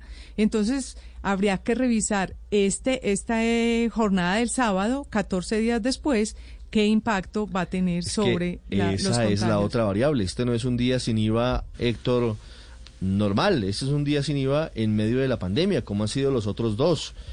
Sí, pero, pero la verdad, eh, Ricardo y Luz María, es que en los dos anteriores días eh, sin IVA, incluso en el primero que tuvo semejantes dificultades, eh, los datos después no parecieron mostrar una coincidencia de crecimiento de los casos de infectados por COVID con el día sin IVA. Nunca, la verdad es que en, los datos de, la pandemia, nunca se ha podido demostrar una coincidencia, de, por ejemplo, de, con aglomeraciones, no solamente las del día sin IVA, sino que las marchas y todo ese tipo de cosas que siempre estamos diciendo, cuidado, que va, cuidado. La verdad es que pasan los 14 días y, el, y la dinámica sigue siendo parecida a la que venía antes del evento sobre el cual creemos que se produce el, el impacto en, el impacto en las cifras. Y aquí pues uno supondría que como no hubo realmente aglomeraciones, porque pues esta vez realmente no las hubo, no debería haber eh, tenido ese impacto. Yo creo que las cifras pues no fueron, a mi modo de ver, no son tan grandes como se hubiese podido esperar. Yo estoy ahí un poco más con Aurelio, pero claro que pues eh, es bueno, dinamiza un poco la economía, es bastante probable que que haya anticipado algunas compras que la gente hubiera hecho más adelante si no hubiera habido día con IVA. Entonces las, las expectativas del comercio en las semanas siguientes deben rebajarse un poco porque la gente ya compró buena parte de los regalos de Navidad, ¿no? Héctor, ¿y pudo eh, comprar las cortinas? Eh, no, no las pude comprar. a comprar cortinas? No, no las pude comprar, pero no, no las compré, mejor dicho, porque no tenía, porque no tenían rebaja. Eh, es que es que a esa sí le ponían IVA, que ha sido mi pelea siempre. le quitan el IVA a lo que traen de China y, a, mis cortinitas, pues en realidad era una tela para que una señora me hiciera unas cortinitas y no, no se pudo porque a eso sí le ponen IVA. es que es muy curioso. ese listado de los de los eh, elementos no le con IVA, sin IVA Aquí vuelve, vuelve la letanía. Héctor hizo fila virtual. ¿Se metió a alguna página para esperar a hacer la compra? ¿Puedo mencionar los nombres? Mire, eh, pues, mire, yo hice, yo entré, yo decidí comprar un parlantico que también necesitaba. Entré a Catronics, que es como lo que uno asocia con ese tipo de elementos. Eh, quedé en la fila número 65 mil, no sé qué. Eh, pero pues entré y lo busqué en otra parte y voy a mencionar el nombre del almacén Falabella. Me demoré 10 minutos comprando, lo compré al mismo precio prácticamente y no hice la fila porque pues yo no entiendo por qué en unos almacenes hay que hacer fila y en otros no, yo compré en ese otro no que sé es una, si es una superficie. no, o, pues que no tienen buen sistema, no tienen buena plataforma, porque le, le cuento, a las 10 de la noche 600, fila 600 mil y pico, es que no tiene lógica. Pero es que se han podido preparar, yo, yo no sé, no sé si es una crisis de éxito, pero no sé si, cómo nos ven desde Europa con esto, yo creo que se ríen un poquito de nosotros, no es en todas las páginas, es solamente en algunas, y no voy a mencionar de nuevo los nombres, Silvia, pero, pero sí resulta un poco gracioso. Pero no es la primera vez. Aquí para comprar las boletas, las entradas a los partidos de la selección Colombia en Barranquilla hay que hacer fila desde la noche anterior, pero no en el estadio, sino que tiene que hacerla es eh, por su computador y tiene que esperar y seguramente eh, pierde y no la puede comprar y no la puede conseguir. Enrique, eh, un poquito raro el sistema, pero así funcionamos en algunas de las plataformas. El sistema sí, Ricardo, es un poco sorprendente podemos decirlo así, porque se, supone que la idea de, no ir, de no ir a la tienda, de comprar virtualmente, es que uno no tenga que hacer la fila. Es verdad que para la, para lo que son tiquetes y entradas es complicado, pero para comprar elementos de consumo, lo lógico sería que uno comprase y que se fuese actualizando el inventario de la tienda. Sí, sí suena un poco extraña esa forma de comprar. 8.32 minutos, ya regresamos. Hay actualización de noticias y hablamos también de los deportes en Mañanas Blue. Estás escuchando Blue Radio. Siente lo extraordinario de vivir. Vive siguiendo tu instinto. Vive cada detalle que hay más allá de lo que puedes ver. Siente. Vive. Conduce un Mazda. Visita nuestros concesionarios, revive nuestro legado y celebra con nosotros el presente y futuro. Mazda. 100 años siendo fieles a nuestro espíritu retador. Aunque hemos vivido desafíos, la vida sigue sin parar. Sigue el crecimiento, las ganas de jugar, bailar, aprender. Sigue el cuidado, el amor. Y por eso también sigue la vacunación. Todos los puntos de vacunación del país están disponibles con las medidas de bioseguridad para ponerse al día con las vacunas de forma confiable y segura. Busca ya las vacunas. Es gratis. Hazlo de una. Gobierno de Colombia. ¿A que te ganas 5 mil millas? Sí, porque en Life Miles estamos premiando a 25 ganadores diarios que realicen la mayor cantidad de transacciones de 10 mil pesos o más usando su tarjeta de crédito Visa Life Miles. Consulta reglamento en lifemiles.com. Promoción válida del 3 de noviembre al 15 de diciembre de 2020. Cae la noche, llegas a casa, te pones cómoda y es momento de un vino Las Moras Orgánico Malbec. Cualquier momento es momento de un vino. Encuentra este y más de mil referencias en Dislicores Store y dislicores.com. Dislicores te invita a disfrutar con responsabilidad. El exceso de alcohol es perjudicial para la salud. Ley 30 de 1986. Prohíbas el expendio de bebidas embriagantes a menores de edad y mujeres embarazadas. Ley 124 de 1994. Los grados alcoholímetros varían según la referencia de producto. Véase etiqueta. Durante la cuarentena se redujo aproximadamente el 80% de la contaminación del aire y el 95% del ruido. Más efectos positivos de la pandemia en mi transformación Estamos a esta hora de la mañana en Blue Radio, seguimos acompañándolos en Mañanas Blue. Si están entre comprar por internet o salir, ya se pueden las dos cosas con la nueva tarjeta Neki Visa. Una tarjeta, dos mundos. Descarga Neki gratis y pide la tuya. Seguimos en Mañanas Blue. En Blue Radio es momento de que tu negocio tenga lo que necesita al precio justo contigo business. A esta hora, lo mejor del deporte en Mañanas Blue. El Junior logró picar en punta en la serie de cuartos de final ante Tolima. Un gol de Borja aprovechando un error de Castrillón que rechazó la pelota con un golpe deficiente. El 9 Tiburón anotó su gol número 2 en la liga, tanto de tres puntos. Hernán Torres, entrenador tolimense, así tomó el resultado. Bueno, todos los partidos son diferentes, ¿no? Al menos pienso yo así, que todos los partidos son una historia nueva. Hoy tratamos de sacar el resultado, no se pudo. Sí, llevamos tres partidos consecutivos perdidos, pero esta fase es especial. Esta fase requiere inteligencia, orden, como el equipo estuvo hoy ordenado, pese al, gol en contra siempre fue ordenado, nunca se desajustó. ¿Qué hacer para poder superar al rival, ganar, ganar en Ibagué, en nuestra casa, en nuestra localidad, ser más finos en la definición, ser muy finos y claros en, el último cuarto cancha del rival. Yo pienso que el equipo viene mostrando una solidez, un equilibrio futbolístico importante y, y lo esperemos ratificar. Eh, son tres partidos seguidos, pero también hubo una seguilla de 15 partidos sin perder, ¿no? El partido de vuelta será el domingo 29 de noviembre a las 8 de la noche. Pasto hizo respetar el sur con gol de Medina, se fue adelante en la serie ante Independiente Santa Fe. Los Cardenales intentaron igualar el juego, pero no se dio Harold Rivera y su visión de la derrota. El trámite del partido como tal, pienso que Pasto jugó a lo que está acostumbrado a hacer a, contraatacar. Nos cobró en una mala entrega nuestra, en una pérdida de la pelota en campo rival. Y bueno, aprovecharon esa transición rápida que tienen y nos, y nos marcaron. Nosotros intentamos, ellos nos cerraron los espacios y nos faltó quizás un poco más de claridad para poder eh, llegar al, al, arco contrario y eh, llevarnos quizás eh, un poco más para, para Bogotá. ¿no? De todos modos, pienso que eh, la serie está abierta y pues esperemos a, el domingo en el Campín. El próximo partido a las 5.30, Santa Fe contra Pasto en el Campín, partido definitivo. Nacional fue el único equipo que ganó de visitante 2 por 1 en Cali ante América y el único empate fue Equidad 1 Cali 1. Deportivo Cali este martes jugará en Argentina ante Vélez por Copa Sudamericana. A nivel internacional actuó James y Mina en el triunfo del Everton ante Fulham 3-2. James de buena actuación, Mina sigue sin llegar a su nivel. No actuó Ospina, suplente en la derrota de Napoli ante el Milan 3 por 1. No actuó Muriel, Zapata titular en el empate a cero entre Atalanta Y Especia. Tampoco estuvo convocado para ese juego Mojica. Oscar Murillo en el fútbol mexicano marcó gol y le dio la clasificación a Pachuca a los cuartos de final de la Liga sobre Santos Laguna.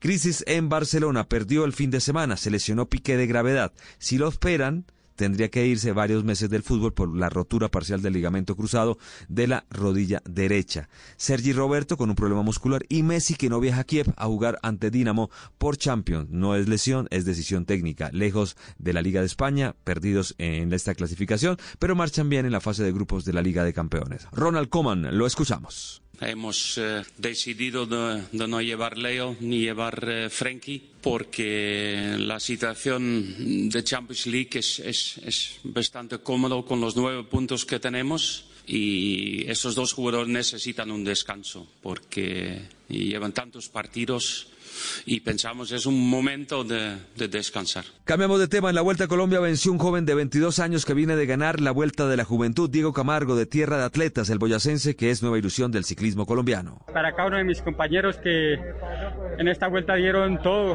todo, todo desde el primer día. Entonces, muy, muy agradecidos con ellos porque este título es de todo. Yo creo que muy agradecido con todos y nada, darle las gracias a mi familia, a toda, todo Colombia. Yo creo que agradecido infinitamente y nada, muy contento de llevar este segundo título al municipio de Tuta. No, yo creo que todos los días fueron duros, pero nada, muy contento de poder llevar este liderato. Y otra noticia de ciclismo, Superman López dice, un sube tiene el 50% de su contrato con Movistar, parece que en las próximas horas se puede solucionar estas diferencias y el equipo español eh, contaría con otro líder colombiano después de tener en varias temporadas a Nairo Quintana. En el baloncesto colombiano hay campeón. Titanes ganó en el cuarto partido a Team Cali y por tercera vez consecutiva se lleva el título. 75 a 61 fue el marcador y con esto se dio la corona. Buen trabajo, grandes refuerzos como traer a Juan Diego Tello de Turquía y 3-1 en el global y de esta manera la Arenosa disfruta de otro triunfo.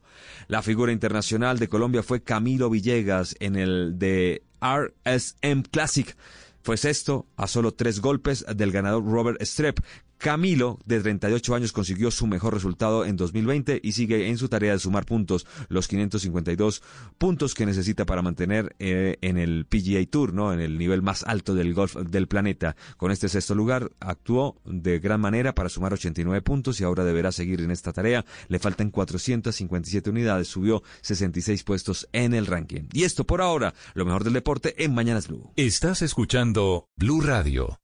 Avanza esta mañana en Blue Radio acompañándolos con Mañanas Blue. En Tigo Business tienes lo que tu negocio necesita al precio justo. 12 gigas por 60 mil pesos con WhatsApp, Facebook, Twitter y correo sin gastar datos. Pásate y recibe 50% de descuento por cuatro meses en tu plan. Somos Tigo Business y estamos de tu lado. Marca numeral 503. Términos y condiciones en tigobusiness.com. En Tigo Business construimos la red que te va a liberar. Desde ahora tienes lo que necesitas al precio justo y ya. 12 gigas por 60 mil pesos con WhatsApp, Facebook, Twitter y correo sin gastar datos. Pásate y recibe 50% de descuento por cuatro meses en tu plan. Somos Tigo Business y estamos de tu lado. Marca numeral 503. Términos y condiciones en tigobusiness.com.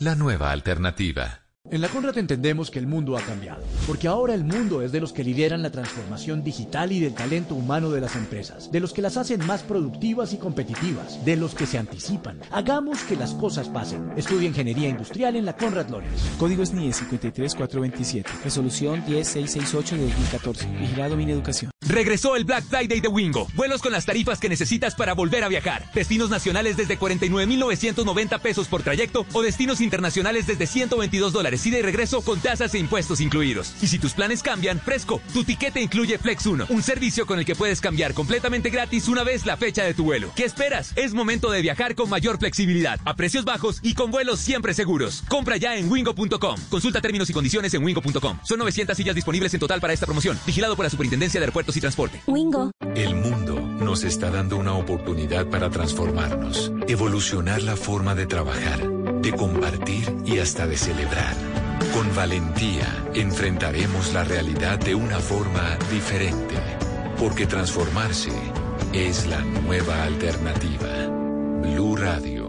Amor, definitivamente este año nuestra mejor decisión fue instalar Prosegur Alarmas. En todo momento estoy tranquila, pues el hogar y el negocio siempre están protegidos. En Prosegur Alarmas, tu tranquilidad y seguridad son lo más importante. Cuidamos tu hogar y negocio con el más moderno sistema de seguridad que puedes monitorear desde tu celular. Contrata ahora y lleva hasta un 40% de descuento. Llama hoy al numeral 743. Recuerda, numeral 743 o ingresa a prosegur.com.co. Aplica términos y condiciones. Vigilado por la Superintendencia de Vigilancia y Seguridad Privada. San Andrés y Providencia nos necesitan. Si eres cliente pospago claro, envía un mensaje de texto con la palabra sí al código 87889. Por cada mensaje que envíes harás un aporte de 5 mil pesos que verás reflejado en tu próxima factura. Puedes enviar hasta 20 mensajes. Súmate y ayúdanos a reconstruir el archipiélago. Para los gustos, los chorizos Zenú. Mis papás aman el chorizo antioqueño, mis hermanos el tipo Santa Rosana, mis tías el de ternera. Y cuando compartimos, los reyes son los chorizos tipo cóctel. Prueba los chorizos Zenú, inspirados en nuestras regiones y perfectos para todos los momentos. Zenú, aliméntate con confianza. Los mejores precios los encuentras en Fotón Expo 2020. Camión FHR XL 2.9 toneladas. Mayor espacio y capacidad de carga ahora con 27 millones de descuento. Visítanos en nuestras vitrinas o en www.foton.com.co. Aplican términos y condiciones. Este mes llega a cines la película Las Brujas. ¿Sabías que son reales y viven entre nosotros? ¿Quieres saber cómo identificarlas? Este 26 de noviembre, disfrútala en tu cine más cercano. Las Brujas, del director de Matilda y Charlie y la fábrica de chocolate.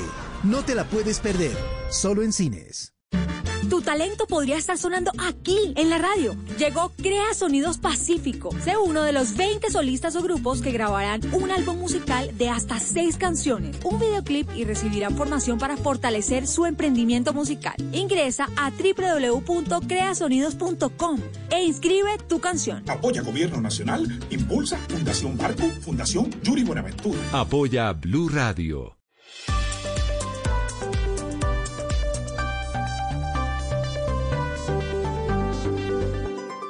Estás escuchando Blue Radio y bluradio.com.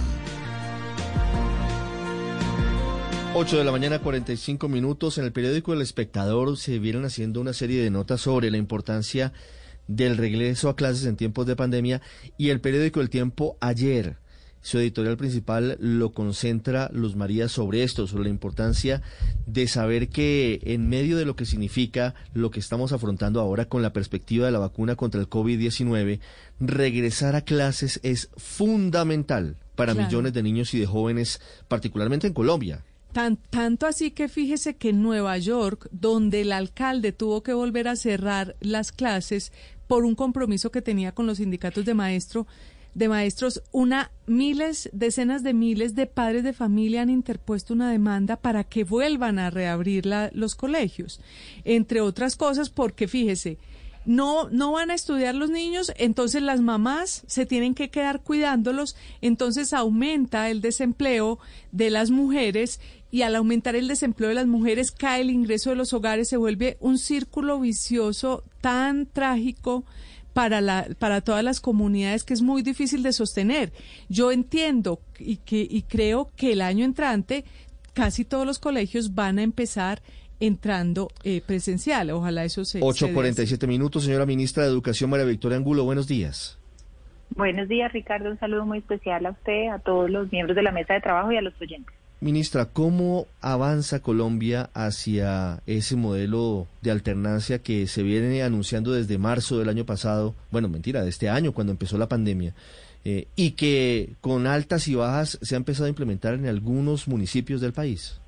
Bueno, Ricardo, pongámoslo en contexto. En marzo apenas se generó el aislamiento y hablábamos de educación en casa. Sí. En junio sacamos los lineamientos, fuimos el segundo país latinoamericano y llevamos ya tres meses del proceso de alternancia donde ya tenemos 49 secretarías de las 96, que si lo miramos por cubrimiento del país equivale a más del 64% en procesos de alternancia. Con una noticia adicional y es que el pasado 10 de noviembre nos entregaron todas las secretarías, las 96, lo que será el plan de alternancia para inicio de año 2021. Como bien decía Luz María, es urgente organizar todo para que todas las secretarías, al igual que lo han podido hacer estas 49, tengan lo requerido para hablar de un modelo híbrido, modelo en alternancia, que en América Latina pues está el modelo de Uruguay, que es el país que ya ha logrado hacer una implementación. Después venimos nosotros y Ecuador. Somos los tres países latinoamericanos que estamos trabajando y dando este salto tan importante que, como bien ustedes señalaban, inclusive en los países europeos, a pesar de las decisiones de confinamiento, lo que no se cierra o lo que no se detiene es el sistema educativo.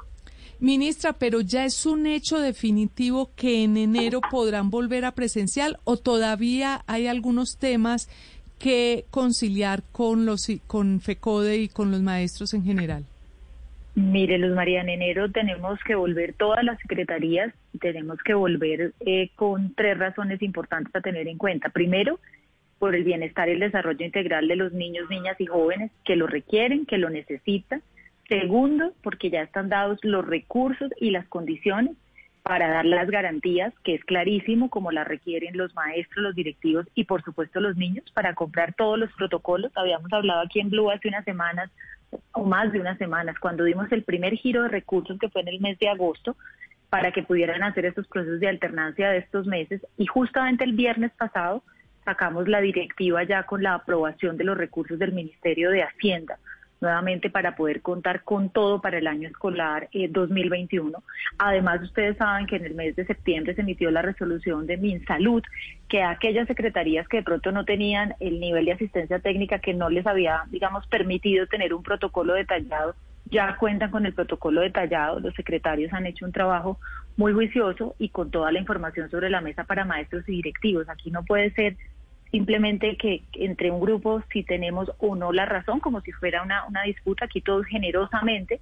tenemos que poner en el centro el cuidado de todos, docentes, estudiantes, eh, administrativos, y hacer los esfuerzos porque definitivamente se han desmitificado mucha información que al comienzo de la pandemia eh, se esgrimía sobre cómo los colegios o los escenarios educativos podían ser punto de contagio esto ya ha venido depurándose y con la información sobre la mesa y la realidad de efectos en salud mental y en desarrollo, pues tenemos todos que hacer el esfuerzo y trabajar por los niños y los jóvenes.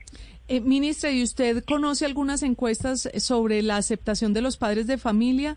Eh, pensando en si de pronto el año entrante, cuando se comience lo presencial, también se daría la opción de que quienes no quieran enviar a sus hijos al colegio puedan dejarlos de, en la casa y desde la casa recibir también la, la enseñanza virtual? De acuerdo, Luz María, esas son las posibilidades que da el modelo de alternancia porque le combina a usted trabajo en casa y trabajo en la institución, justamente previendo temas de salud, decisiones familiares que hagan que en determinado momento el niño deba estar en casa eh, y adicionalmente que permitan tener mucha más información cuando me hace usted la pregunta de cómo van las encuestas. Evidentemente, si usted las hacía en el mes de septiembre, encontraba una respuesta a hoy. Las cosas han venido evolucionando al tener más información para dar con los padres de familia. Estamos trabajando con asociaciones de padres de familia y no, aunque nos demoramos algunas semanas, yo ya espero, eh, Luz María, que la semana entrante haya una aplicación que van a poder descargar del portal Colombia Aprende de Aprender Digital para que los padres puedan indagar sobre muchos temas que ha sido construida con la Universidad de Antioquia y con el comité científico que nos acompaña en educación. Yo creo que eso va a ayudar mucho a poder tomar decisiones informadas y el modelo igual siempre prevé consentimiento de los padres y tener esa combinación que permite abordar temas de salud y la evolución misma de la pandemia. Sí, ministro, nos quedan todavía dos meses, pero hoy, ¿cuántos departamentos tienen autorización para el regreso a clases bajo el modelo de alternancia a partir del 25 de enero del año entrante? Eh, mire, Ricardo, desde septiembre todas las entidades territoriales lo podían hacer. El reto era que lo comenzaran a hacer. Y a hoy le puedo contar que hay 23 departamentos y el Distrito Capital que iniciaron. Ya todas las secretarías, es decir, todos los departamentos que lo componen, 96 secretarías certificadas, presentaron el plan de alternancia para el 2021 desde enero. Estamos dándoles todas las retroalimentaciones técnicas, como le conté, la plata se giró y se dio la directiva el viernes pasado Así que hacia allá vamos caminando con todos los entes territoriales. Y es clave, obviamente, el papel también de los gobernadores y los alcaldes. Sí, el hecho, ministra, es que ya hay un bache grande a nivel académico, digamos, en la educación de jóvenes y de niños. ¿En qué momento se van a, volver a barajar o reprogramar todas estas pruebas a ver o lo que antes era el ICFES o como se llame ahora, eh, dadas las circunstancias? Porque no puede ser que se le sigan haciendo pruebas que se hacían antes de haber tenido que pasar pues por estos momentos y por estos meses tan complicados de pandemia. ¿Qué van a hacer ustedes en ese aspecto? De acuerdo, Paula. Primero, de pronto compartir, yo sé que entre tantas noticias no, se conoce todo el detalle, pero el sector hizo un trabajo enorme estos tres meses últimos. Primero, transformando la prueba Saber eh, Técnica y Tecnológica. Es una prueba 100% digital, la única que hay en América Latina al momento que logra más de 80 mil sincronías al tiempo. Se cambió el presaber 100% digital, todo esto para que lo pudieran trabajar en casa. Logramos hacer la prueba Saber 11 para calendario B y calendario A incorporando las, todas las medidas de bioseguridad. Y justamente para lo que Paola dice, y es no solamente tener un referente de una prueba, sino entender qué pasó en estos meses, se sacó a la luz, al aire, el sistema Evaluar para Avanzar hace un mes. Es un sistema que tiene información online, offline y cuadernillos para trabajar desde grado tercero hasta grado once, no para sacar rankings de calificación, sino para tener muy claro dónde están esas brechas de aprendizaje y con ellas y el programa Todos Aprender, focalizarnos desde enero en trabajar muy duro esos temas. Igualmente el ICFES sigue trabajando en las pruebas que tenemos además de tercero, quinto, noveno, que obviamente por este año ser año de, pandemia no, no se pudieron implementar, mm. pero que continuarán ya en Agenda 2021 y que son muy importantes. Y la transformación que usted señala del ICFES pues es fundamental. Entre, o sea, inicialmente en los años anteriores el ICFES hacía pilotajes. El mayor número de estudiantes que había logrado conectar virtualmente eran 5.000 ya tenemos sincronías de más de 80 mil, entonces ya hay un salto importante y seguiremos con el ICFES también trabajando en la digitalización del mm. sistema. Ministra, le, transmito preguntas puntuales de oyentes. ¿Quién va a verificar que se cumplan los protocolos de bioseguridad y con la infraestructura adecuada en los colegios que van a regresar bajo alternancia? De acuerdo, Ricardo. En la resolución de salud contempla que haya dos tipos de comités. El comité que hace la alcaldía o gobernación, que es el comité de alternancia donde tiene que estar Secretaría de Salud, obviamente de Educación, Movilidad, etcétera y cada colegio tiene un comité. La, digamos, el sistema de información que conecta a esos dos son la forma de verificación y visitas in situ, además que adelantan las secretarías de salud para dar la verificación de los protocolos que tienen que ver con distanciamiento y obviamente con todas las normas sanitarias. Otra pregunta que nos hacen los padres de familia a través de arroba Blue Radio ministra. ¿Cómo garantizar que se logre superar la brecha que habrá seguramente entre los estudiantes que están yendo presencialmente a los colegios y los que definitivamente por circunstancias de su familia, por eh, comorbilidades, deciden que sus hijos van a permanecer en casa eh, recibiendo clases de manera virtual. Bueno, pues mencionaba ahorita Ricardo en la pregunta anterior de Paola el sistema Evaluar para Avanzar, que es un mm. sistema nuevo que va a tener como base detectar brechas en lo académico, y además vamos a poner en marcha un programa que veníamos trabajando como pilo con pilotos y que ahora ya es para todo el país que se llama Emociones para la Vida, que trabaja el desarrollo de las competencias socioemocionales. Y le menciono los dos porque al usted tener distintos escenarios de aprendizaje, bien sea una plataforma, televisión, radio, presencialidad, definitivamente hay brechas que se dan en los niños por los distintos entornos que hayan tenido estos meses y que tenemos que poner a punto el año entrante. Ministra, se han hecho algunas investigaciones que demuestren el impacto de la no clase presencial en los niños. Esto lo pregunto pensando en que muchas personas todavía no, quieren enviar a los niños al colegio, pero si vieran resultados de cómo esto impacta a los niños, seguramente se sentirían más motivados. Toda la razón, padre, y es parte de lo que hemos venido trabajando con ese comité científico que hacía mención que la semana entrante tendremos una aplicación que va a estar a disposición de padres de familia y allí hay diversos estudios, hay internacionales, además de los países que ya han implementado meses atrás la alternancia con buenos resultados, como también nacionales, dejando ver que el tema de la presencialidad no es solamente pues la asistencia, es lo que pasa alrededor de la asistencia en desarrollo emocional, desarrollo motriz, incluso temas nutricionales, procesos de vacunación y muchos otros elementos que no los reemplaza una plataforma. Y dentro de ese aprendizaje presencial, además, hay estudios referidos a, qué temas definitivamente son mucho más efectivos en áreas de conocimiento aprendiéndolos presencialmente que a través de una plataforma, sin desconocer, obviamente, que la plataforma, la televisión y la radio llegaron al sistema educativo, no solo pues llegaron por la pandemia, pero se vuelven un activo para complementar el proceso de aprendizaje. Como usted dice, en la medida en que los padres conozcan como la, lo que le agrega al proceso volver a la presencialidad, pues yo creo que vamos a tener muchos más padres con una decisión más informada y más segura sobre el retorno. Las 8 de la mañana, 58 minutos. Es eh, la ministra de Educación, María Victoria Angulo Valentín, de Medellín. Pregunta. En el caso de uno o dos más contagios, ya sea de estudiantes, de docentes, de diferente personal, en un aula o en un colegio, ¿cuál es el plan de acción para esas instituciones que ya estén en alternancia? Sí, ese estaba dentro de la resolución que emitió Salud. Hay el protocolo de cuando se detecta un caso, cuál es la primera relación que hay con Secretaría de Salud, con la EPS, con la definición de los grupos, porque al hablar de alternancia se tienen grupos identificados de los niños y los maestros que están en contacto, con lo cual inmediatamente se puede informar a quienes estén o hayan estado en contacto con ese niño o con ese maestro, enviarlos a la casa mientras la EPS hace lo propio dictaminando el caso, la prueba y demás con los 14 días de estar en casa y continuar pues con el proceso. Ese protocolo ya lo han venido aplicando pues muchas de las secretarías y es clave para ello la relación con las secretarías de salud y con las EPS. Las 8 de la mañana, 59 minutos. Ministra, una última pregunta que me formulan algunos maestros. ¿Hay algún plan previsto para la vacunación en caso de que se logre autorizar en nuestro país alguna de las vacunas que ya están viendo la luz? Hablo de la vacuna de Oxford, AstraZeneca, de la vacuna de Pfizer y la vacuna de Moderna para los docentes para evitar o minimizar los riesgos de contagio con COVID-19?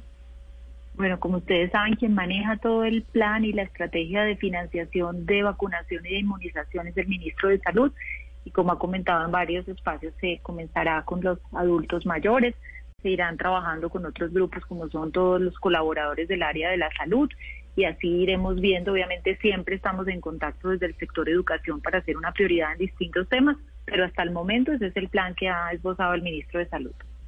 Las nueve en punto, ministra, muchas gracias. Muchas gracias a ustedes, muy amables, un saludo. Estás escuchando Blue Radio. Una de las mejores cosas de viajar es tener cada minuto disponible para concentrarte en los pequeños detalles. Tú disfruta. Tu agencia de viajes se encarga del resto. Invita a NATO, Asociación Colombiana de Agencias de Viajes y Turismo, Ministerio de Comercio, Industria y Turismo y Fontour.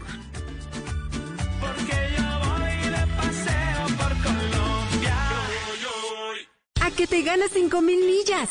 Sí, porque en Life Miles estamos premiando a 25 ganadores diarios que realicen la mayor cantidad de transacciones de 10 mil pesos o más usando su tarjeta de crédito Visa Life Miles.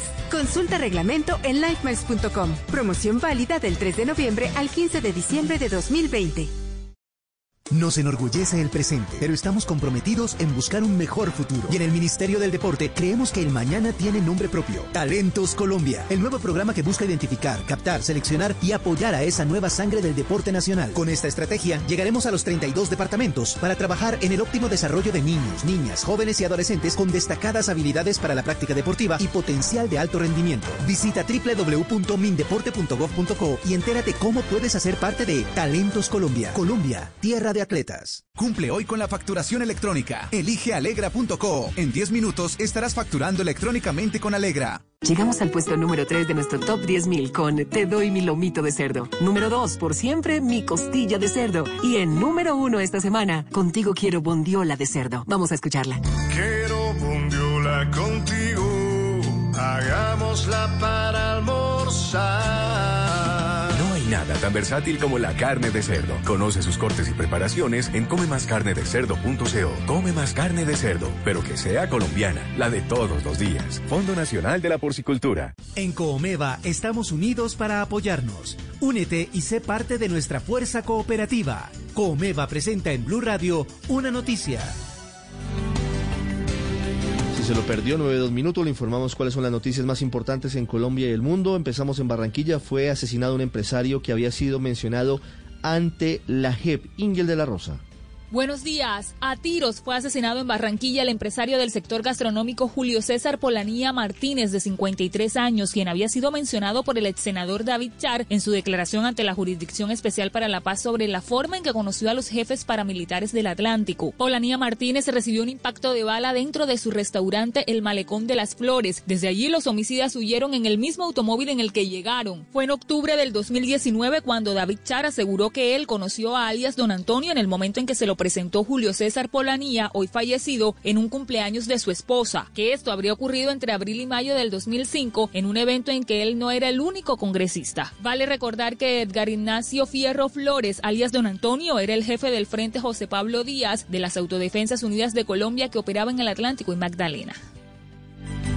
9 de la mañana, 3 minutos, fue liberado el ganadero Efraín Londoño en Río de Oro, en Cesar. Había sido secuestrado hace un mes por guerrilleros del ELN. La información la tiene en Bucaramanga Javier Rodríguez.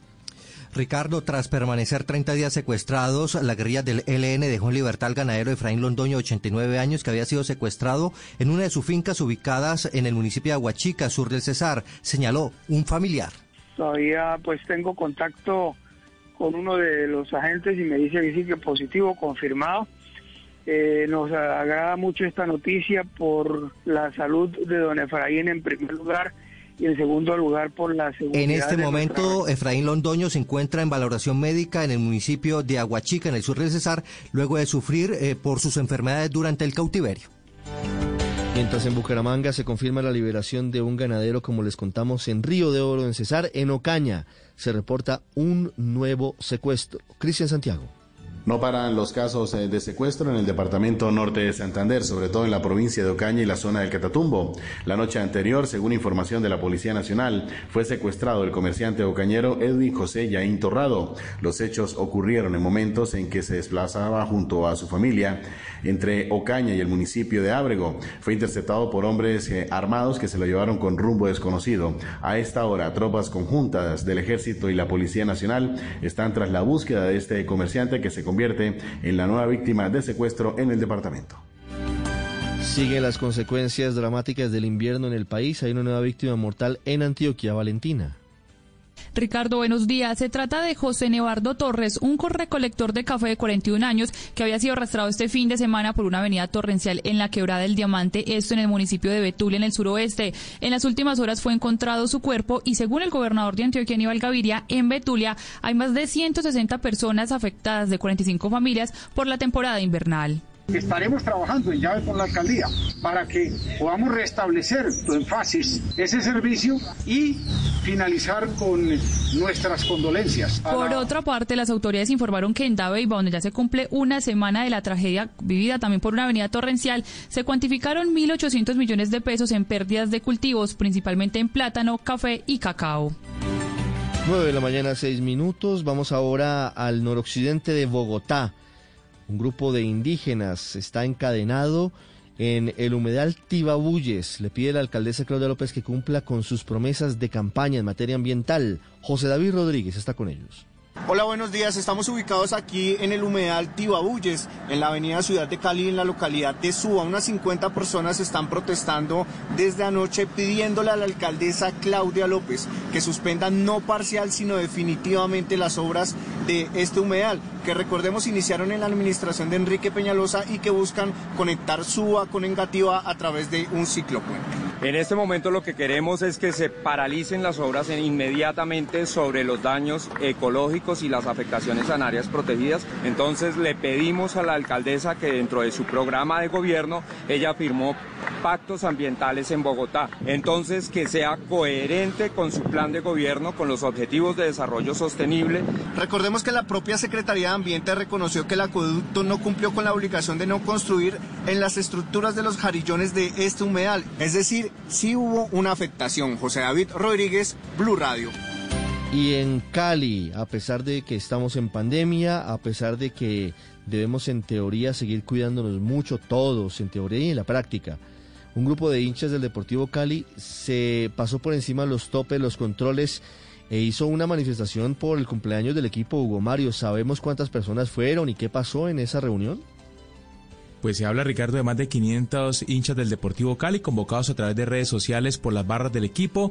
Ellos protagonizaron una multitudinaria celebración por los 108 años de la institución deportiva. Hasta esta madrugada cerraron la vía eh, Vázquez Cobo frente a la sede social del el club y eh, hasta quemaron pólvora.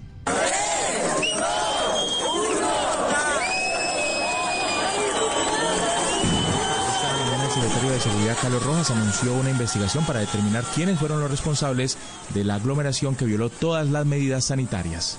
Ese tema va a ser tratado en la Comisión Local de Fútbol esta semana. Nos parece que es una irresponsabilidad de estos jóvenes que no entiendan claramente el llamado que está haciendo la sociedad y el Estado para que entre todos podamos generar una cultura de la prevención. Así que ya miraremos qué acciones se van a tomar aquí en este escenario de la Comisión Local, que es el idóneo para tomar medidas con respecto a este tema. En otra zona de Cali también hubo caravanas de hinchas celebrando el cumpleaños del Deportivo Cali.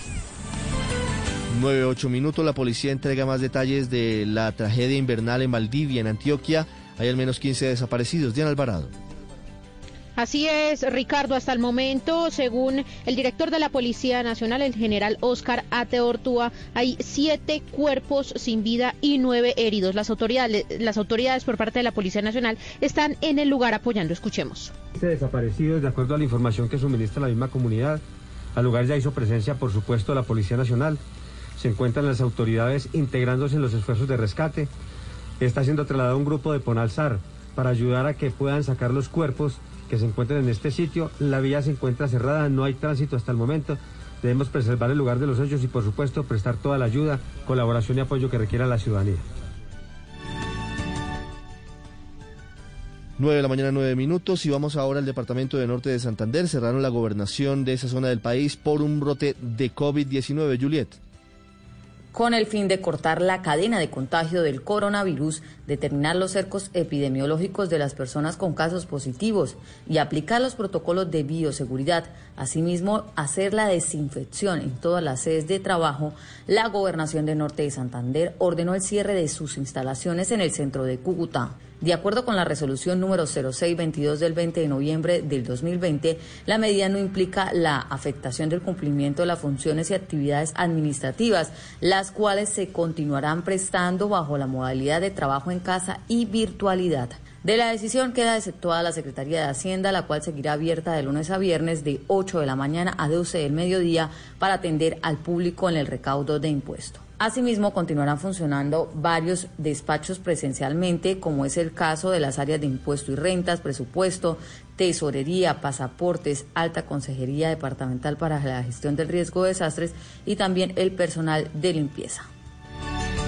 9 de la mañana, 10 minutos. En segundos hablamos en Mañanas Blue de la orden judicial que en primera instancia le ordena al Invías retirar la placa en la que está el nombre del presidente Iván Duque en letra grande en el túnel de la línea. Estás escuchando Blue Radio. En los momentos más difíciles tocó nuestras puertas para entregar ayuda, apoyó a nuestros empresarios y mostró una sonrisa bajo cada máscara. Esta es la cooperación y cuando eres parte de Comeva la conoces muy bien. Con ella vamos a superar este desafío. Únete en comeva.com.co. Comeva Cooperativa nos facilita la vida. Has pasado por momentos difíciles y Glucerna te acompañó con su nutrición en cada uno de ellos. Tomaste el control de tu diabetes para ser aún mejor en cada cosa que haces, descubriendo nuevas formas de hacerlo todo, de vivirlo. Por eso, en el mes de la diabetes, celebramos tu actitud frente a la vida. Continúa tomando el control de tu diabetes. Glucerna te acompaña. Este producto está dirigido a personas que no logran suplir sus requerimientos nutricionales y o metabólicos con una alimentación normal o modificada. Consulta con tu médico o nutricionista.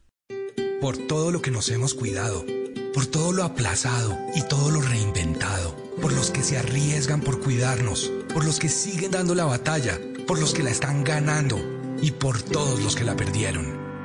Haz que este esfuerzo siga valiendo la pena. Este fin de año no bajemos la guardia frente al coronavirus. Evita las reuniones sociales, mantén el distanciamiento, lava frecuentemente tus manos y usa bien el tapabocas. Si nos cuidamos, avanzamos. Ministerio de Salud y Protección Social. Elisa y Leonardo se conocieron en medio del dolor. Él quiere descubrir la verdad sobre el crimen de su prometida. Ella estará entre la espada y la pared y juntos enfrentarán un imperio de mentiras. Un amor buscando justicia. Gran estreno este miércoles después de lo que la vida me robó. Tú nos ves, Caracol TV. ¿Qué estrategias se necesitan para la digitalización de una empresa? Vean el nuevo capítulo de M Talks las soluciones tecnológicas necesarias para la transformación digital de negocios de todos los tamaños.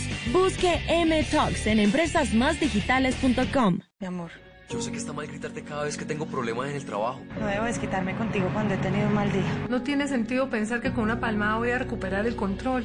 Mamá. Papá. Lleguemos a un acuerdo. Dame indicaciones claras. Cuenta hasta 10. O simplemente abrazamos. Educarlos desde el amor refuerza su autoestima y su casa se vuelve el lugar más seguro del mundo. Alianza Nacional contra la Violencia hacia Niños, Niñas y Adolescentes. ICBF, Gobierno de Colombia. En TCC seguimos cumpliéndoles a todos los emprendedores y empresarios del país. Nuestro país está hecho de ideas que se adaptan a las nuevas normalidades, que transforman los problemas en oportunidades y los finales en nuevos comienzos. Esta es nuestra Colombia, la que nos llena de orgullo, la que vemos crecer día a día y a la que en TCC queremos seguir cumpliendo. 9 de la mañana, 14 minutos. Reabren los cines en Colombia, Luz María. Varias empresas. No, qué felicidad. Están anunciando para el. Jueves. Jueves 26, ¿verdad? Sí, van a. La reapertura de las salas de cine en el país. Han hecho mucha falta los cines. Está Cinemark, está Procinal, no está, Cinépolis, no está Cine Colombia. Sí, Cine como de las cinco no grandes este cadenas, reabriendo como, los que, cines. como de las cinco grandes cadenas, tal vez eh, Cine Colombia es la única que, que no abre. En el re- sí, Cine Colombia es la única grande que no abre Silvia en Londres, en el Reino Unido reabrieron ya los cines. No, todo absolutamente cerrado, Ricardo, y no sé cómo van a abrir allí si no hay no hay estrenos, o sea, aquí imagínate la película de James Bond que era el gran estreno para 2019, para Navidad del 2019 todavía la seguimos esperando y los cines cerraron porque no había eh, grandes eh, películas que pudieran estrenar. Eh, esa fue la razón, además de eh, o sea, no, no solamente cerraron por el confinamiento, sino que declararon que eh, cerraban Claro. hasta el próximo año. Pero es que uno a veces va al cine para comer está, crispetas. la industria está, está paralizada en Hollywood, por ejemplo, ¿no? Sí, crispetas. sí. Mire, Uno va, se repite lo que sea y come una crispeta y Munir conversando Fala, con que es el presidente de Cine Colombia, que es la empresa más grande de nuestro país en materia de cine, dio una entrevista al periódico El País de Cali ayer. Él es caleño, él es vallecaucano y dice que Cine Colombia es la única empresa de exhibición cinematográfica que no abrirá sus puertas al público en el país en lo que resta del 2020. Fue la primera empresa en cerrar en Colombia y será la última en abrir teniendo en cuenta el cuidado de todos los protocolos, teniendo en cuenta la precaución en este momento. Y hablando de eso, Silvia y Enrique, Munir Fala puso a disposición de sus competidores el catálogo, pues que no es muy amplio porque estamos en pandemia, De las pero el catálogo de las películas, las estoy buscando porque él las publicó en Twitter. Munir Fala es muy activo en redes sociales. Mire, las siete películas que Cine Colombia pondrá a disposición de sus colegas que reabren sus cines el próximo 26 de noviembre son Lo mejor está por venir, Invasión, Mientras estés conmigo, El ascenso del diablo, Diez minutos para morir, Península y La familia Pie Grande. No hay grandes estrenos, ¿Sabe- pero, sabe- sabe pero cuál hay quiero una ver, eh? solidaridad grande allí de Cine ¿Sabe cuál estoy eh, esperando, Ricardo? ¿Cuál? Estoy esperando la de la de Trueba, del olvido que seremos. Y Mire yo que- creía que estaba ahí en la lista. Yo estaba ya eh, dije, solo así me arriesgo. El olvido que Dígame. seremos estuvo en autocines en Cine Colombia porque los autocines sí están abiertos hace algunas semanas. Salió de cartelera, según tengo entendido, Héctor, en los últimos días, pero, pero ya estuvo en autocine. Pero sí, pero, pero a propósito, el, el experimento de los autocines me dicen que no ha funcionado bien, ¿no? No, no sé, soy testigo de oídas porque obviamente yo no voy, pero, pero he oído que no, que no está yendo la gente y que no está resultando rentable tampoco y que bastante probable que vayan a dejar de hacerlo en Vamos a de averiguar los eso. lugares en que lo están haciendo. Es una buena pregunta para la gente de Cine Colombia, Ricardo, para saber si están o no ya activos los autocines, si Lo que siguen o no pasa es abiertos. que con esta llovedera yo creo que no ha sido muy fácil, ¿no? Porque con tanta lluvia, Uy. pues uno no ve mucho y, la se, y se empaña el panorámico. Además. Sí, No, y, pues, se bueno, en empaña, y Bogotá. se empaña es por eso, ¿no? No, Pues no, es pero en que Bogotá. sí. Sí, sí, sí, sí, solo por eso. Pues en Bogotá que hace frío, no sean mal pensados. claro. No, llovedera en todo el país. Claro, pero en Bogotá. Pero la verdad es que en el autocine a todo van empañen a los menos que a menos, claro, la- en el autocine van a todo menos a ver la película. No, pero ¿cómo? Y entre más llueva, me- y entre más llueva mejor. No, no, no. ¿Usted va Bueno. a autocine? Puro arrunche, va- arrunche. ¿Riveros va a autocine con la, con la ruana o no la necesita? No, yo- yo- no, no, claro que si fuera que- iría con Ruana, por supuesto. Yo no voy, pero obvio. Pero se le nota cier- cierto interés a. Riveros porque ha No, preguntado, Riveros ha quiere- preguntado que Riveros cómo quiere es eso, que revivir, cómo Quiere funciona. revivir el escenario colateral al cine. Es que había, en mi época había un autocine en No, el qué en Los incomodidad. Héroes, ¿no?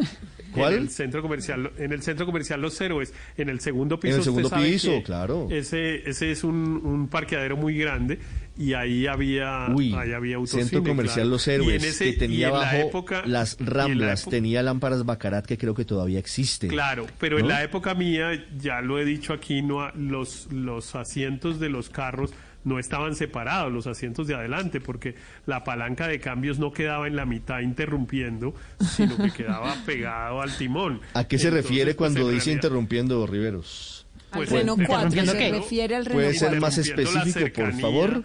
interrumpiendo película, la claro. cercanía con los pasajeros. Es más, no, ahí normalmente montaban a tres personas en esos Pero carros. que entiendo que gen- adelante. entiendo que lo tuvieron que cerrar porque personas como Riveros No, no, no, no veía, no iban a No ver iban a ver la película, Sí. 9, 18 Bueno, pero- minutos. Pero, pagaban Pero venga, El Renault 4, sí, Ricardo. claro, tiene razón, tenía los primeros modelos, tal vez no todos, tenía el la, la 4 barra de tenía cambios ya- adelante. sí. No, todos. muchos carros, muchos, muchos carros tenían a, a- la, no solo como el Renault 4, sino que lo tenían a la- 6. a- a- adelante, también. El, el 4 y el 6 tienen la, la O sea, palanca pegada no, al o sea, tablero, digamos. No era, así. no era barra al piso. No era barra al piso. Sino era eh, Al lado del frente, al volante. frente, sí. Al lado del volante. Primera a la izquierda, después bajaba Claro, al lado porque- del volante, al y lado del muy volante. útil. Paola me decía, 9.19, ya Mm. voy con una noticia importante que tiene que ver con el túnel de la línea. El presidente Iván Duque me decía, Paola, sobre el cine. Eh, no, que no es por pues aguardar la fiesta y demás, sino que este fin de semana acaban de volver a cerrar 700 teatros en Estados Unidos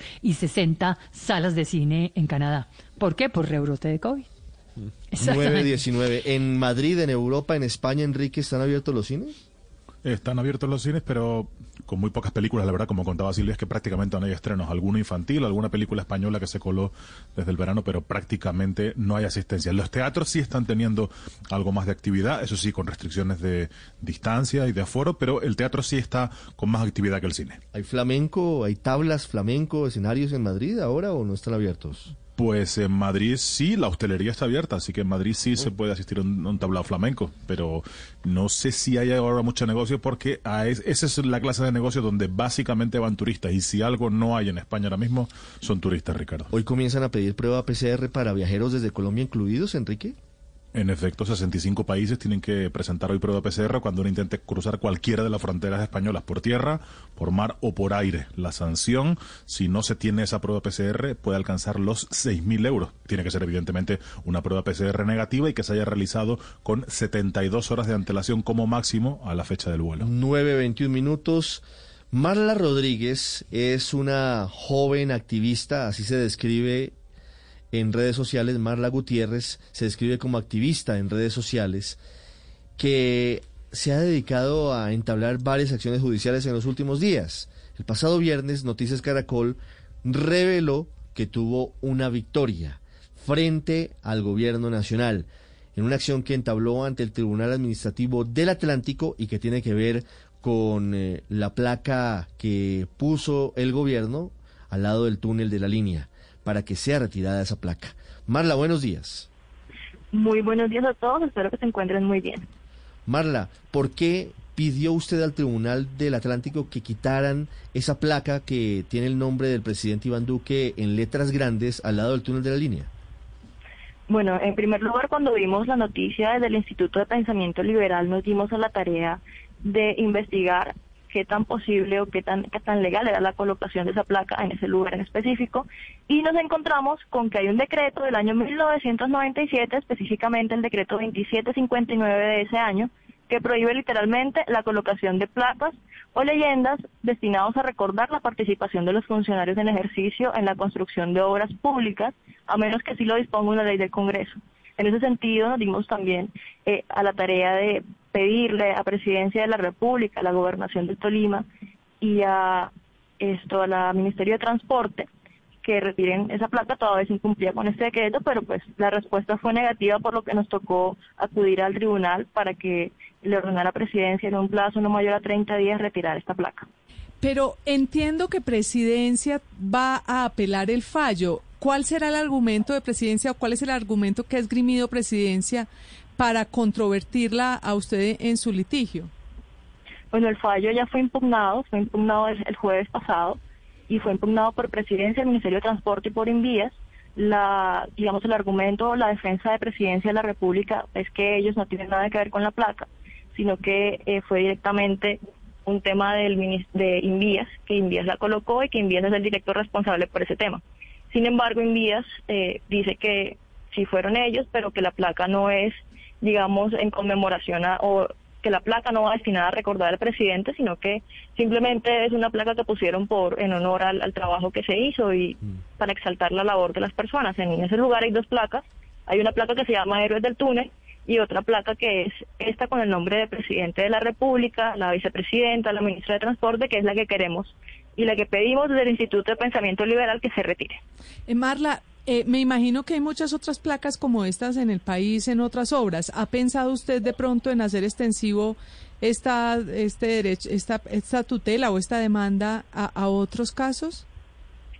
Bueno, en estos momentos no lo estamos pensando, sin embargo sabemos que este precedente abrirá la puerta para que muchos ciudadanos eh, ejerzan su derecho a pedirle a la administración, a los funcionarios que cumplan con la normativa vigente. Estamos seguros que se va a realizar, digamos, eh, muchos ciudadanos van a realizar estas acciones para lograr no solamente que quiten placas, sino que cumplan la ley, porque no solamente nosotros estamos en el tema de quitar las placas, sino también en estos días estuvimos exigiendo al presidente que enviara la terna para elegir el magistrado de la Corte Constitucional que va a reemplazar a Carlos Bernal, porque no lo ha enviado, está fuera de ley.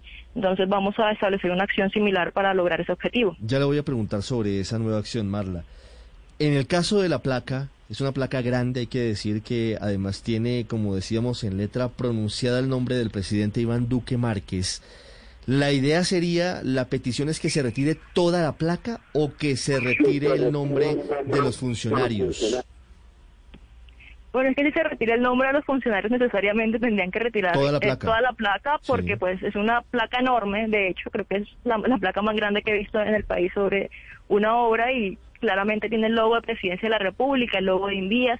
Y el, lema de, Presidencia de la República dice por un país con emprendimiento y legalidad. Sí, pero Marla, la placa tiene dos partes. Tiene una parte donde están los nombres del presidente Iván Duque, si no recuerdo mal, de la vicepresidenta Marta Lucía Ramírez.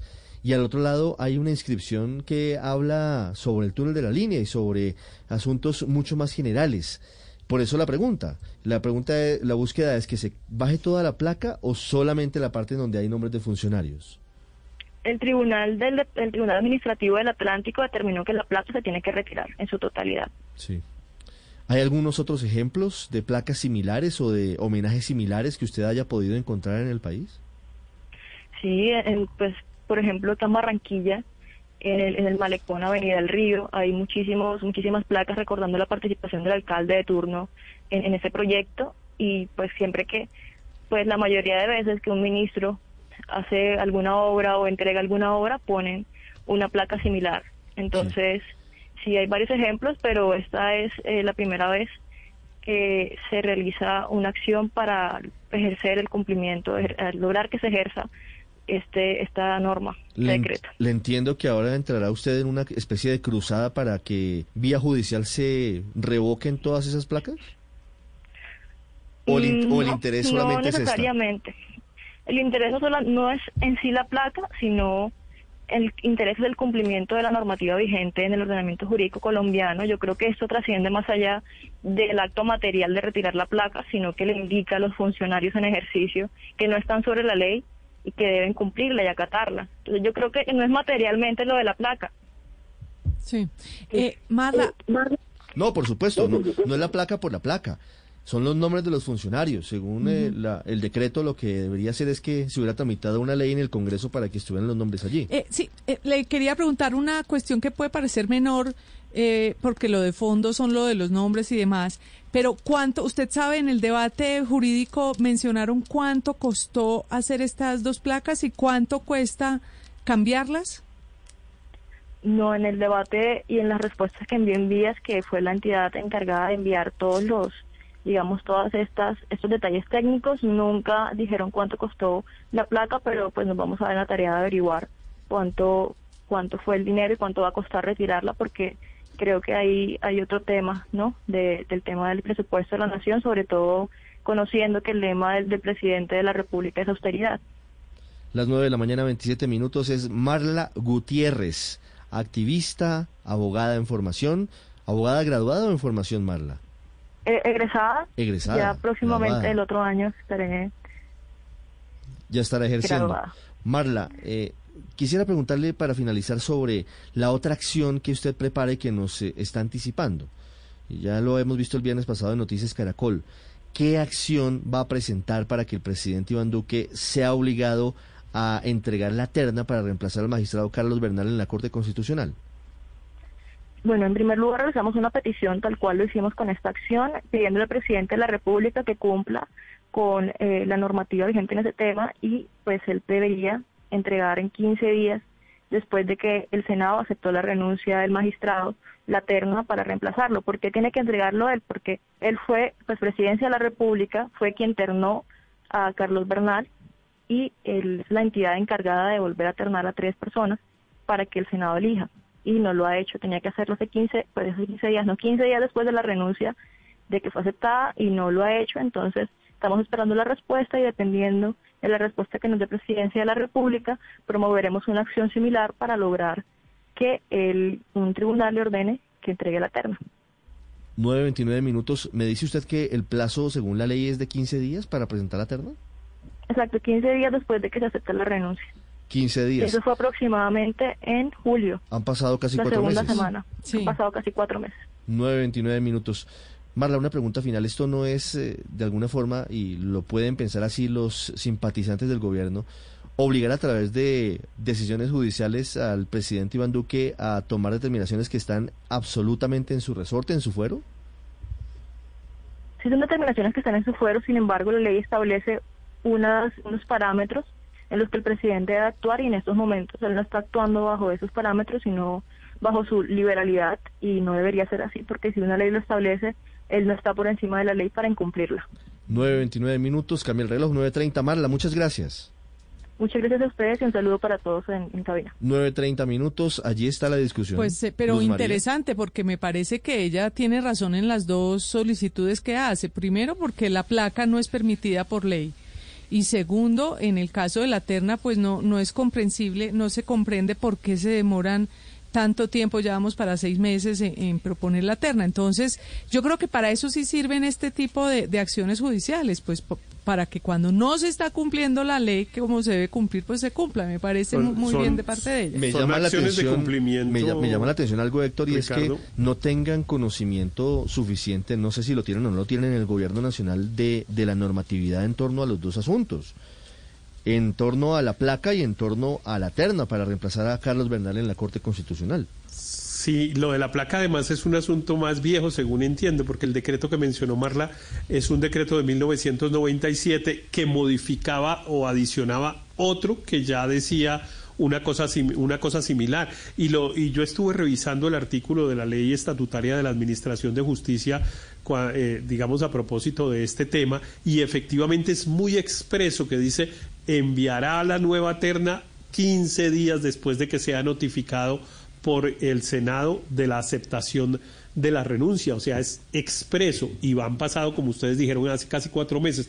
Me llama mucho la atención, yo entiendo que hubo incluso otra acción que no, no sé quién la promovió, que en, pero parecida en relación con la Comisión Asesora de Relaciones Exteriores que el presidente tampoco eh, había o ha convocado y un juez también le ordenó hacerlo porque la ley le dice, según entiendo, que debe hacerlo al menos una vez cada semestre y prácticamente en lo que va corrido de su administración no ha no ha convocado esa comisión y entiendo también entonces que también lo obligaron a eso. Llama mucho la atención una especie de desdén por el cumplimiento de la ley desde la propia presidencia de la República. No sé si es ignorancia o es deliberado, Daniel pero en cualquier caso, esto tiene que ir al Consejo de Estado en el, en el asunto de la placa y en la otra acción esperamos que ocurre, pero no sé qué está sucediendo porque es cierto, Héctor... Héctor, Héctor suma, eh, María Consuelo y Daniel, un, un asunto adicional y un elemento que también está en ese momento pues conociéndose y el presidente Iván Duque hizo referencia a ello el pasado viernes. Hay una orden judicial que lo está obligando a que convoque la Comisión Asesora de Relaciones Exteriores. Pero adicionalmente a mí me parece que, que es, eh, como se dice comúnmente, dar papaya, o sea, que unos muchachos jóvenes eh, interponiendo acciones de tutela evidencien fallas de control eh, judicial y jurídico que, que, deberían ser cosas elementales que tome eh, en cuenta la oficina eh, jurídica de la presidencia de la República. A mí me parece que sí pone en evidencia no el desdén, sino el descuido, en mi opinión. El descuido con normas que, pues, que no generan gran controversia, eh, a menos de que se incumplan como en este caso, que sí, sí, evidencia y queda en ridículo la, la, presidencia. Daniel, ¿era necesaria la polémica? Ahora, yo en el caso de la placa, famosa placa del túnel de la línea, no estoy seguro de que sea responsabilidad de la Secretaría Jurídica de Palacio. Uno pensaría que es de la Secretaría Jurídica de Invías, que es el pero, que. Pero es que es tan absurdo que nosotros, ciudadanos comunes y corrientes. Perdóname, Daniel, un segundito nomás. Nosotros, ciudadanos comunes y corrientes, sabemos que las placas están prohibidas. Es decir, es que yo no entiendo de, de dónde fue, y esta es una placa de unas dimensiones que no se conoce otra en el país. 9.33 minutos, Daniel. Ricardo, sobre, sobre la placa, yo, yo estoy de acuerdo, están prohibidas, eh, todas las entidades, no solo nacionales, sino locales, deberían, deberían evitar poner nombres propios de funcionarios que hacen la inauguración, eh, pero la indignación y los fallos judiciales no pueden ser selectivos, es decir, o el activismo. Eh, si se van a retirar placas, entonces que se retiren, que haya, que haya digamos, una orden judicial para retirar absolutamente todas las placas, no unas sí y otras no, porque entonces quedamos al vaivén del activismo judicial de unos muchachos que están en contra de un gobierno particular. Entonces, que, que de una vez por todas se ordene a todos los entes territoriales, al gobierno nacional, a retirar absolutamente todas las placas que contengan los nombres de funcionarios que hicieron la inauguración de una obra mm. pública, porque si no, quedamos en quién es más activista para evitar que se pongan placas y quién gana en esa carrera del activismo judicial para retirar es que si Hay, si hay un decreto de hace 23 años que deberían conocer los entes estatales, locales, pues no tiene sentido es que la sigan incumpliendo. Más allá de que... pero lo, lo, incumplió no solo el gobierno nacional, sino muchos entes no, claro, por eso estamos hablando de alcaldías, estamos de, mandatarios locales, de gobernaciones, seguramente, mucha gente, Aurelio. Segura, seguramente, Ricardo, como dice Daniel, mucha gente lo ha incumplido. Pero lo que es más grave no es solamente que lo haya incumplido el gobierno nacional, sino que está armando un pleito en defensa de la placa porque pues sobre esto de incumplimientos de las placas, pues tiene Daniel razón, pues la lista es infinita, pero que el gobierno nacional... Que el gobierno nacional esté en este escenario también eh, prestándose para este tipo de polémicas. Ricardo, pero es que el problema no es de ley. A mí, es un desgaste A mí me parece que el problema no es de ley. A mí me parece que el problema no es de ley. El problema es de entender que esas placas no sirven para nada. Esas placas son realmente, dirían en Barranquilla, espantajopismo. No sirven para nada esas placas. Entonces, ¿para qué ponerse a pelear por esas placas cuando realmente lo que se necesitan son obras claras, fuertes y, no perder el tiempo en eso? Es que me parece eh, que ¿para qué pone uno placas? Mire, me está dando un ejemplo. pero Ricardo siendo Aníbal Gaviria permítame solo un segundo Aurelio para, para dar una anotación en Medellín Aníbal Gaviria bautizó el deprimido de Parques del Río con su nombre ¿no? Entonces, digamos que, en mi opinión, y esta es, mi opinión, esa es una gran lagartada, una gran lagartada que genera un ruido innecesario. Eh, imagínense lo que estamos. Pero, Pero Ricardo, permítame insistirle, es que no solamente hicieron la lagartada y la avivatada, sino además que están pleiteando dejar la placa. Es la misma cosa del tema de la Virgen de Chiquinquirá, es la misma cosa de la opinión frente a los juicios con el presidente, sobre el, eh, el presidente Uribe, etcétera, etcétera. O sea, es una especie de reincidencia y de activismo jurídico inverso, para coger la palabra de, o judicial, para coger la palabra de Daniel Mejía, un activismo judicial inverso, o sea, le, le aplican la ley y peleo contra la ley. A mí me parece que vaya, quiten esa placa y dejen de molestar, pero insistir y pleitear que la placa tiene que estar, sí me parece francamente ya el colmo de los colmos. Pero entiendo que lo, lo- la impugnación tiene que ver con que la presidencia no fue la que puso la placa, entonces no tendría a la presidencia que tocarle. Por lo menos eso fue lo que dijo No, Marla. es Invías, Que le tocaba a Invías hacerlo. Entonces yo no sé si es un tema jurídico como de cuál es la persona que legal que tiene que, que hacer, que cumplir la, la orden del juez. Pero no, Invías está, Invías está tratando de a- a argumentar una interpretación según la cual se permitiría poner la placa, que fue lo que el Tribunal Administrativo le dijo que no.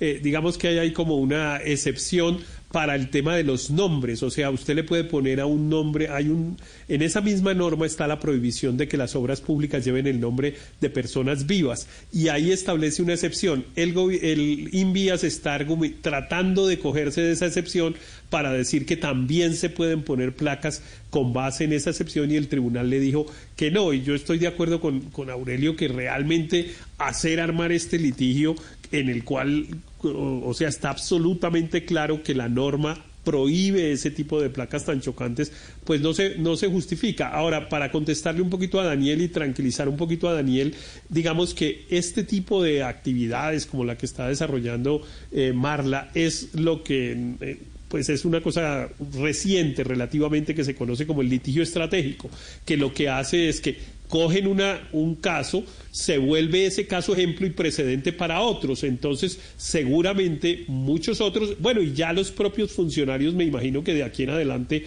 van a tener por lo menos más cuidado en, pon- en no poner esas placas, porque pues se pone de presente que está el cumplimiento de una ley de por medio y que no la pueden seguir incumpliendo. Si no, estratégico, habrá vale, litigio estratégico, pero también selectivo, ¿cierto? Héctor? Lo van a pensar Porque muy veces. coincidente como que sea todo el litigio, contra el como gobierno todo el nacional y nada litigio, contra el como gobierno. todo el litigio, selectivo. como todo el litigio Válido, y es estratégico válido que es hagan el- selectivo, como todo el litigio estratégico es hagan selectivo porque siempre político, está pretende bien, producir un efecto, claro, también. Daniel, pero la demanda es por una situación en particular. En este caso, el Pero tribunal lo que dice no Héctor es que podría genera- que genera- extrapolar esto porque además no tendría la jurisdicción de ordenarles a todos los alcaldes del país el retiro de las placas. Si en cada municipio o en cada ciudad o en cada departamento se entablan eh, acciones similares con base en lo que defina, ahora hay que ver qué dice el Consejo de Estado, pues seguramente se van a retirar.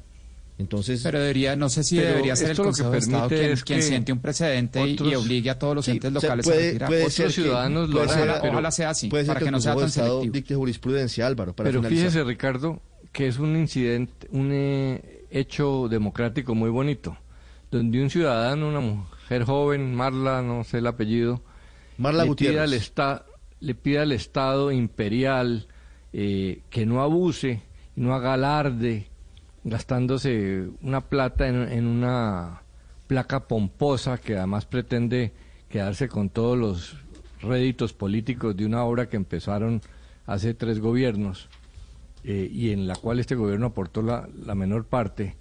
eh, y está bien, y ese es el papel de la justicia, oír a los ciudadanos y ponerle límites a los poderosos, porque aún existiendo leyes que prohíben, eh, el poder político tiende a querer abusar y saltárselo.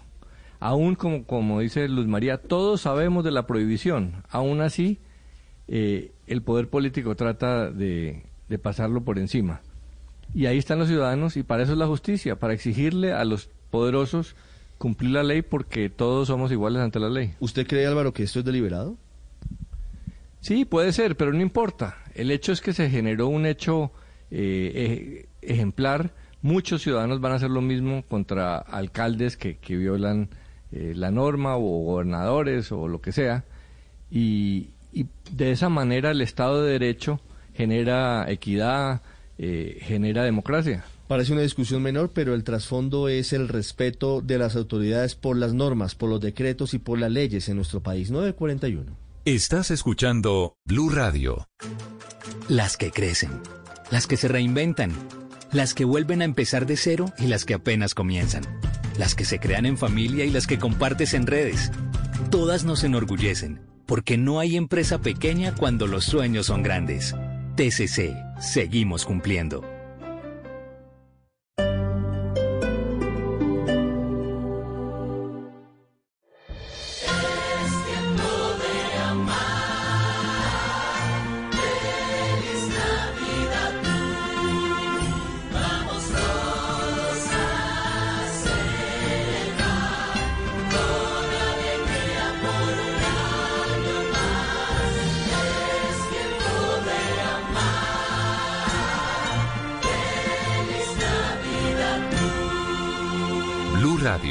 La nueva alternativa. Hoy que nada te pase, es lo mejor que te puede pasar. Es hora de descubrir la nueva Chevrolet Tracker Turbo con 6 airbags y frenado automático, porque no se adapta al mundo, evoluciona para moverse en él. Conócela en chevrolet.com.co. Porque ustedes lo pidieron, Blue 4.0 crece. Ahora nos escuchan de lunes a viernes de 8 y 15 a 10 de la noche, con las voces más relevantes sobre la innovación, el emprendimiento, el marketing y las industrias creativas. Dirige Juan Manuel Ramírez, Blue 4.0, donde la economía digital es una excusa para conversar. En este preciso instante, en algún lugar se está escuchando este sonido. Mercado Libre.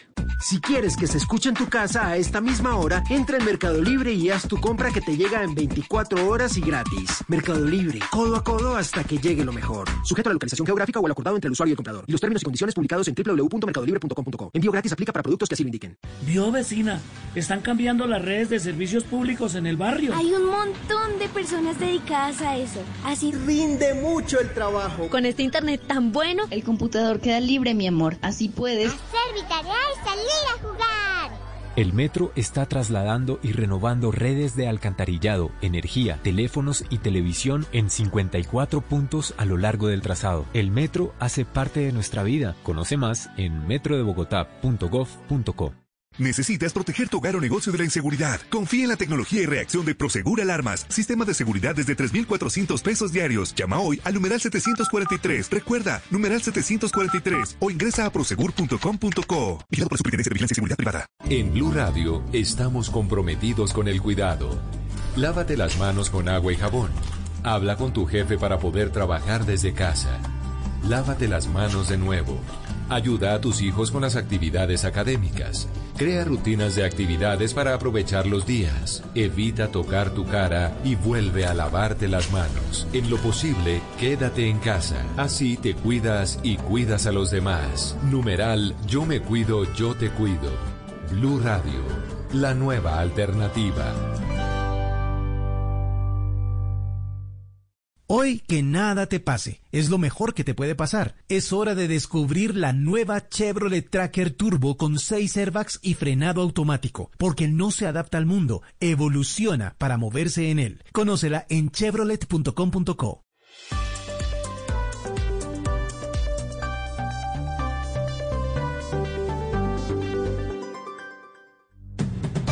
El precio de las acciones, las monedas y lo que pasa en las bolsas se lo cuenta Mañanas Blue. Antes de los mercados, Tito, ¿sabemos Señor. algo del futuro de Carlos Queiroz? Permítame antes que Pues- grosería. Saludo a los amigos de Noticias Caracol ahora que se suman a Mañanas Blue. ¿Sabemos algo de Queiroz? Pues, ¿Está Richie, en Colombia? ¿Sabemos si Sí, sigue, eh, si no sigue? Sí, está en Colombia, pero todo parece indicar que hay una negociación para desvincular a Carlos Queiroz de la Federación Colombiana de Fútbol. Esto no es nada oficial, son fuentes eh, consultadas desde Europa, exactamente en Portugal, con los amigos periodistas que comparten una relación más directa con Queiroz. Recordemos que Queiroz desde que llegó, pues ha sido muy difícil acceder a él, a una entrevista eh, cara a cara, mano a mano, como decimos nosotros los periodistas, y prácticamente nos comunicamos a él, a él a través de intermediarios y con las ruedas de prensa que da.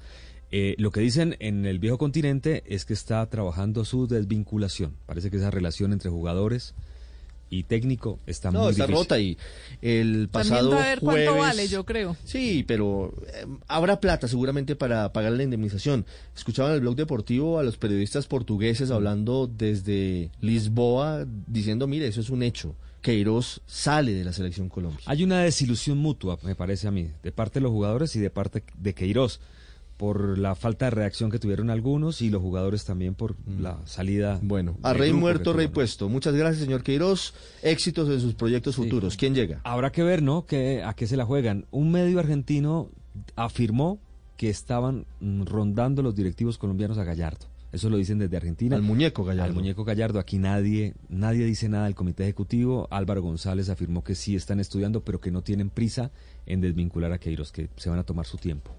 Dijo ¿No Álvaro tienen González. prisa? ¿Ah, no hay afán? No, según Álvaro González, no van a tomar esto en caliente. Van a tomarse esta semana, van a hablar, a sentarse y a mirar qué posibilidades hay de, de- de qué técnico pueda venir.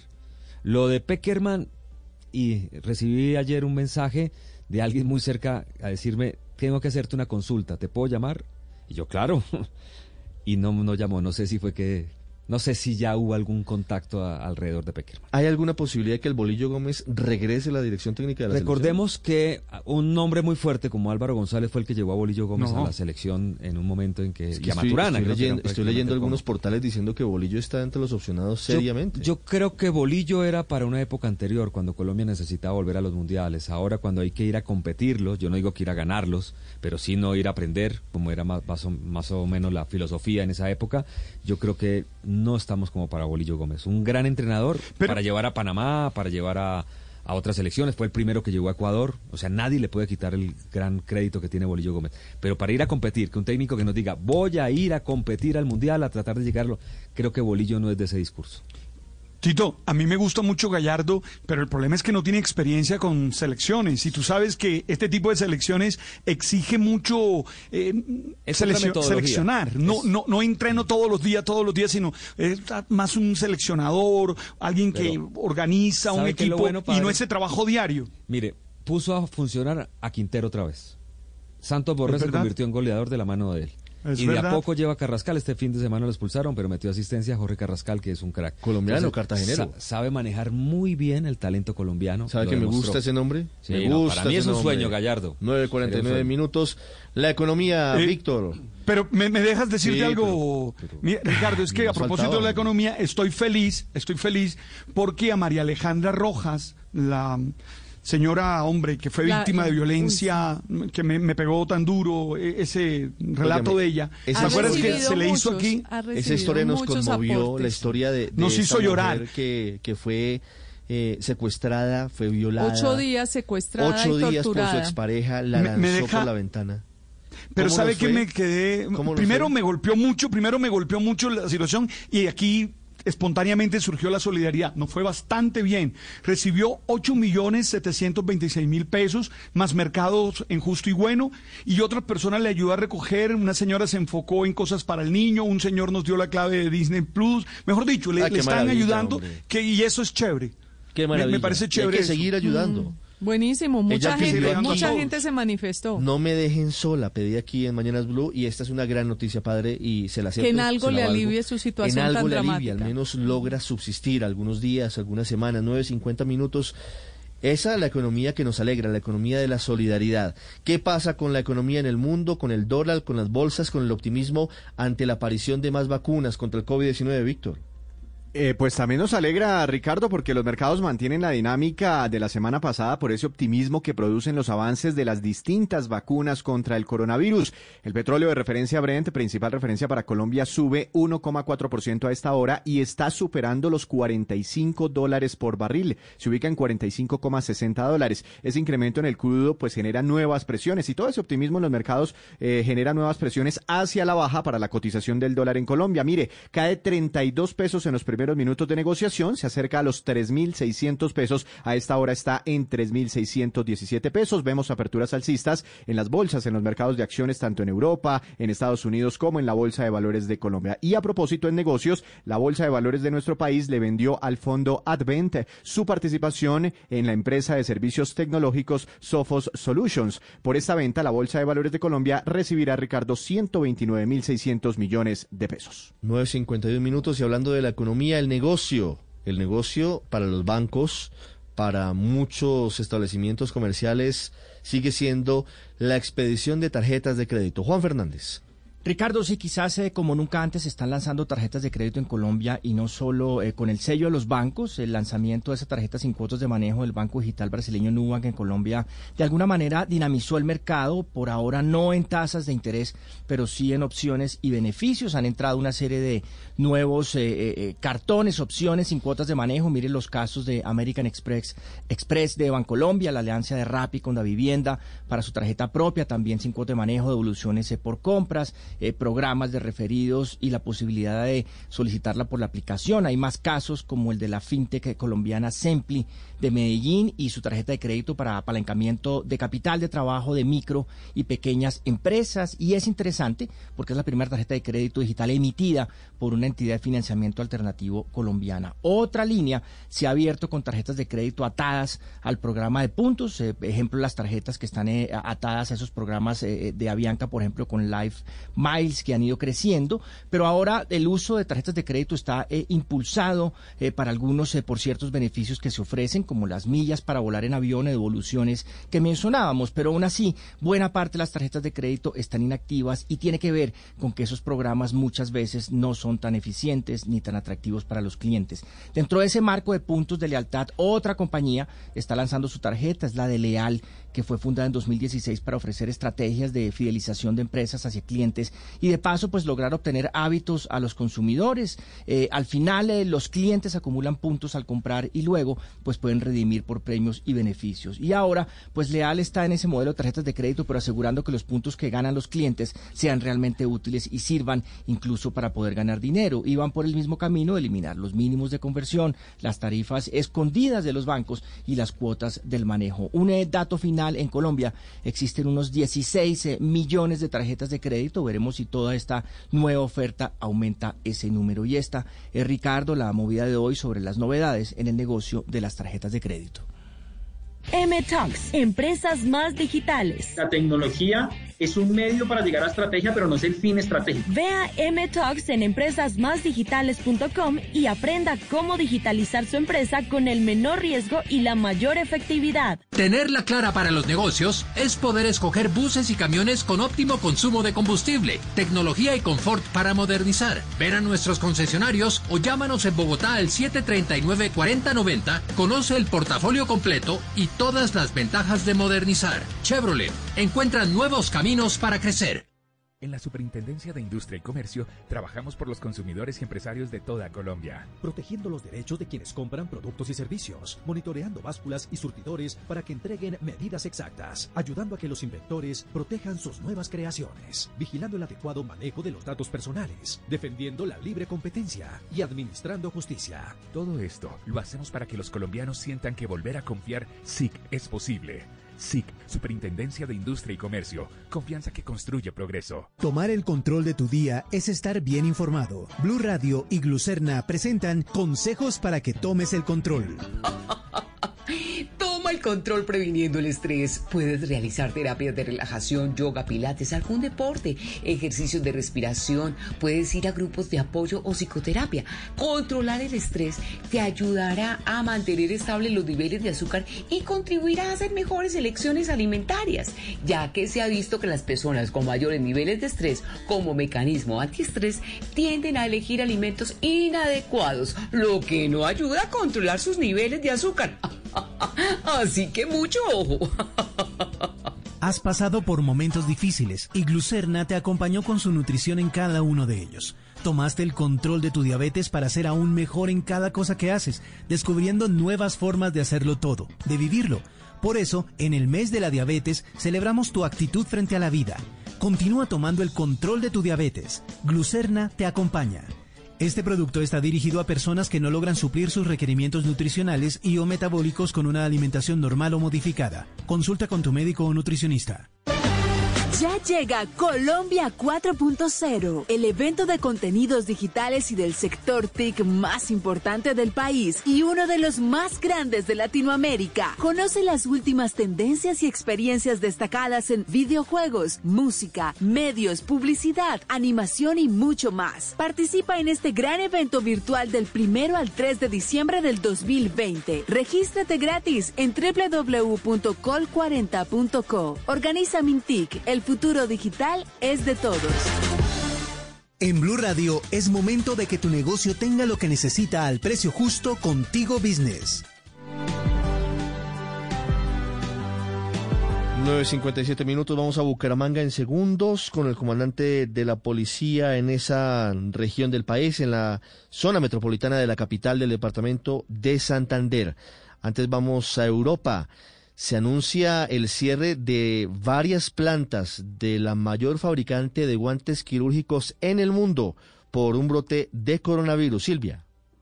Sí, es tremendo lo que está pasando en Malasia, Ricardo, porque allí la mayor fábrica eh, productora de lo que son los guantes quirúrgicos, estos guantes especializados que usan en los hospitales, tanto para operar como para examinar a los pacientes, bueno, ellos han tenido un tremendo brote de coronavirus. Ellos tienen 41 plantas allí en Malasia y han tenido que cerrar 28 de esas 41 plantas, eh, y porque resulta que le hicieron el test a todos los trabajadores después de que hubo un brote enorme entre los los trabajadores inmigrantes, le hicieron un, un, test a todos los trabajadores y resulta que un tercio de los trabajadores dieron positivos.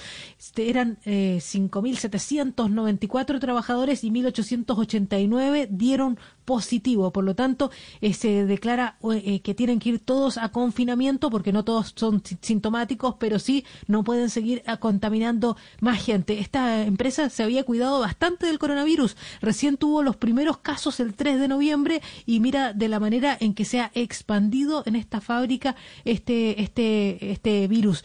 Sabes que eh, una de las cosas que se ha hecho pública es que allí trabajan, los trabajadores están con más de 84 horas semanales de trabajo para dar abasto con la demanda mundial que hay de guantes quirúrgicos, Ricardo.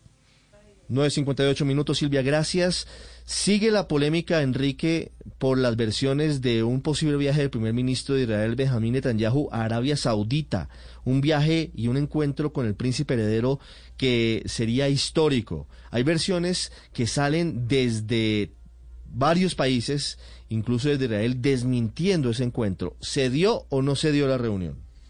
Bueno, pues esa es la duda que tenemos en este momento, porque quien se acaba de sumar a ese coro que dicen que no se ha producido esa reunión es la propia Arabia Saudita a través de su ministro de Relaciones Exteriores, el príncipe Faisal bin Farham, quien a través de su cuenta de Twitter ha señalado que ha visto las informaciones de prensa sobre esa supuesta reunión y dice que esa reunión se produjo pero solo entre representantes de Arabia Saudí y de Estados Unidos, que allí no había presente ningún miembro del gobierno israelí. Sin embargo, las agencias de noticias como la agencia France Press señalan que fuentes del gobierno de Israel han confirmado esa noticia, una situación que también se repite en medios internacionales como el International Herald Tribune, quien ha señalado también que a través de fuentes concordantes en los dos lugares, es decir, en Israel y en Arabia Saudí, esa reunión se habría producido. En todo caso, queda ahora por saber si finalmente el gobierno de Israel lo confirmará o lo desmentirá a través de un comunicado oficial. Mientras tanto, el gobierno de Benjamín Netanyahu mantiene un prudente silencio sobre este asunto. Quienes hablan lo hacen sin dar su nombre y a través de conversaciones privadas con los medios de comunicación, Ricardo. 9.59 minutos hablando del COVID, habló Anthony Fauci en Estados Unidos. Ricardo. Así es, eh, Ricardo. Y dijo con preocupación que millones de estadounidenses están comprando más y más boletos para viajar durante toda esta semana de Acción de Gracias. La situación está en que solamente viernes y sábado dos millones de personas estuvieron siendo revisadas en los aeropuertos de la Unión Americana, según la Administración de Seguridad en el Transporte. Y él dice que no hay problema ahorita, pero que esperen dos semanas va a pasar factura. Esto dijo en CBS, en Face the Nation, el doctor Fauci. The crowd, clearly. The, the, air- the airport, the, the, the, the airlines are trying their best Las aglomeraciones a los aeropuertos van a tener que pasar la cuenta, nos van a meter en más problemas de los que estamos ahora y de los nuevos casos del COVID el Día de Acción de Gracias y lo veremos después. Lo que se va a hacer muy difícil, dijo Ricardo, es que ya que el virus se sale de control y se dirige hacia, por ejemplo, climas más fríos, los que están yendo hacia el norte y la temporada de vacaciones en el mes de diciembre. Y para la mayoría de las personas, el nuevo coronavirus causa va a ser síntomas leves o moderados como fiebre, pero luego se va a sumar, especialmente cuando visiten adultos mayores en esas casas y regresen a sus lugares mm, habituales. Eh, Van a causar problemas de la salud y se va a haber un nuevo disparo en las cifras, en los eh, tratamientos del COVID que se están llevando allá con preocupaciones. Hoy Estados Unidos tiene 12 millones 300 mil casos de contagios y ya sobrepasaron las 257 mil muertes, Ricardo. Estás escuchando Blue Radio. Avanza esta mañana en Blue Radio acompañándolos con Mañanas Blue. En Tigo Business tienes lo que tu negocio necesita al precio justo. 12 gigas por 60 mil pesos con WhatsApp, Facebook, Twitter y correo sin gastar datos. Pásate y recibe 50% de descuento por cuatro meses en tu plan. Somos Tigo Business y estamos de tu lado. Marca numeral 503. Términos y condiciones en tigobusiness.com. En Tigo Business construimos la red que te va a liberar. Desde ahora tienes lo que necesitas al precio justo y ya. 12 gigas por 60 mil pesos con WhatsApp, Facebook, Twitter y correo sin gastar datos. Pásate y recibe 50% de descuento por cuatro meses en tu plan. Somos Tigo Business y estamos de tu lado. Marca numeral 503. Términos y condiciones en tigobusiness.com. En Itaú Empresas tienes como aliado al banco más grande de América Latina por capitalización bursátil. Nos interesamos en tu negocio para asesorarte y brindarte soluciones que te impulsen a seguir creciendo. Visita itaú.co Empresas. Productos y servicios de Banco Itaú Corpbanca Colombia S.A. Subsidiaria de Itaú Unibanco. El banco más grande por capitalización bursátil conforme a cifras de bancos privados en Latinoamérica a septiembre de 2020. Aplican términos y condiciones. Vigilado Superintendencia Financiera de Colombia. Ahora en Blue Radio, los foros virtuales Blue 4.0. Conéctese con nuestros canales digitales. No se pierda este 25, 26 y 27 de noviembre la octava versión de la Semana Geomática, el evento más importante en tecnologías geoespaciales del país, organizado por el Instituto Geográfico Agustín Codazzi, en el que hablaremos sobre cómo los datos geográficos están contribuyendo al desarrollo de los territorios y la transformación de los sectores económicos. Foros Blue 4.0. Conversaciones que transforman a Colombia. Estás escuchando Blue Radio. Es hora de despejar tu mente, poner esa canción que tanto te gusta y darte una pausa activa para disfrutarla. Es tiempo de cuidarnos y querernos. Banco Popular. Hoy se puede, siempre se puede. Llegó la Feria Positiva, Feria Popular Digital para pensionados del Banco Popular. Un espacio de bienestar y mucha diversión para la generación que lo merece todo, donde encontrarás actividades de interés, tasas especiales en nuestra oferta diamante, descuentos en comercios aliados y mucho más. Ingresa ya a www.feriadiamante.com y conoce todo lo que tenemos para ti. Hoy se puede, siempre se puede. Banco Popular. Somos Grupo Aval. Vigilado Superintendencia Financiera de Colombia. Cuando piensas en grande, Tu negocio no para de crecer. Porque con Logro puedes manejar facturación electrónica, contabilidad, nómina, inventarios y más con el mejor servicio al cliente. Software Logro. Más soluciones, más crecimiento. Esta es Blue Radio, la nueva alternativa. 10 de la mañana, 4 minutos. ¿Está Riveros por ahí? ¿Está Riveros? 10, 4 minutos. Le preguntaba por Riveros, Luz María, porque se está conociendo el listado de los condenados en la Corte Suprema de Justicia que están solicitando doble conformidad, es decir, la revisión de su sentencia. Quieren que así como a Andrés Felipe Arias le van a aplicar eso y que además es justo y, y se había advertido desde atrás, desde antes, ¿no? Exactamente. La, la- la llamada doble conformidad que técnicamente consiste básicamente en una revisión de la condena. Y le doy algunos nombres ¿Quiénes porque el listado, ahí? el listado es largo. Eh, lo tendremos en minutos en blurradio.com. Están nombres como el del excongresista Iván Díaz Mateus, condenado por la yidis política. Claro. Está el nombre del ex senador Álvaro García Romero, condenado por la masacre de Macayepo.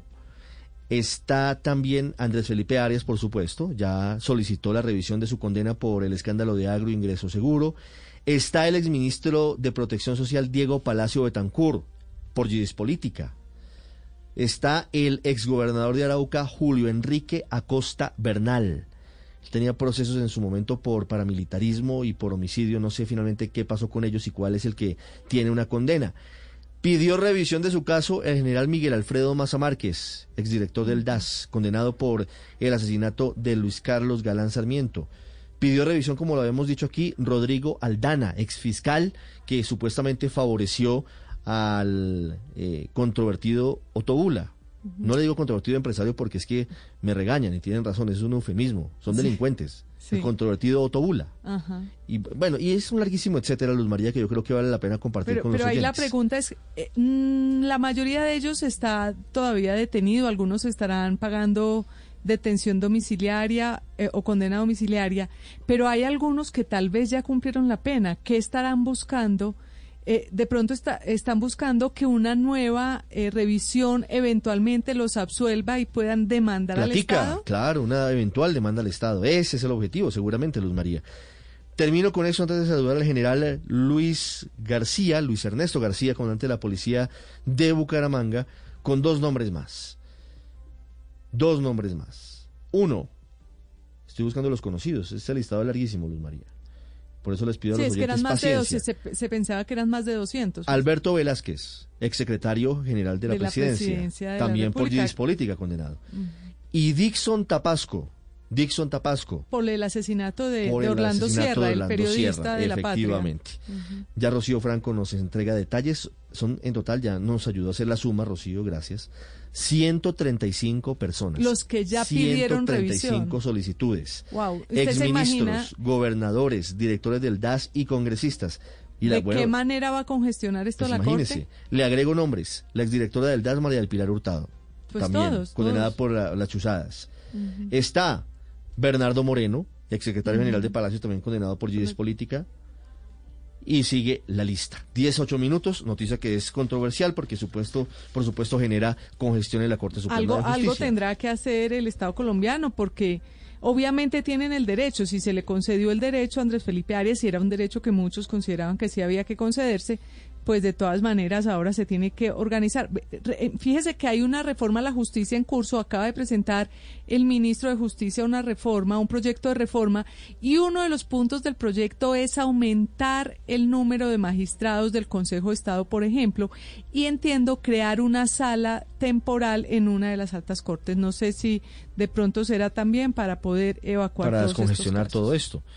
Además Luz María pasó como por debajo de la mesa ese proyecto de reforma que radicó el ministro de Justicia. Claro, ¿no? un proyecto que tiene cosas muy distintas Pasó a las que agache, ha pasado inadvertido y vale la pena hablar con el señor ministro Wilson Ah, Ruiz, sí. que se estrena con este... Porque entre otras es la tutela, uno Proyecto. poder interponer una tutela vía Internet, como ahora en la pandemia muchos utilizaron este me- mecanismo, pues se comprobó que se puede hacer, pero imagínese la cantidad de personas que se sentirá más animada a interponer tutelas, teniendo en cuenta que lo puede hacer desde la comodidad de su casa. Me preguntan por nombres. Samuel Moreno no está. Samuel Moreno no ha sido condenado por la Corte Suprema de Justicia. Pero Iván sí, Moreno, está, sí, su hermano. sí está su hermano Iván Moreno Rojas. 19 minutos. General Luis Ernesto García, comandante de la Policía Metropolitana en Bucaramanga. Buenos días, general. Buenos días, Ricardo. Un cordial saludo a toda la mesa de trabajo y a todo el país. Un cordial saludo. General, ¿está confirmado que usted se volvió a contagiar con COVID-19 o puede que haya mantenido el virus en su cuerpo y se haya reactivado semanas después? ¿Cómo es su historia?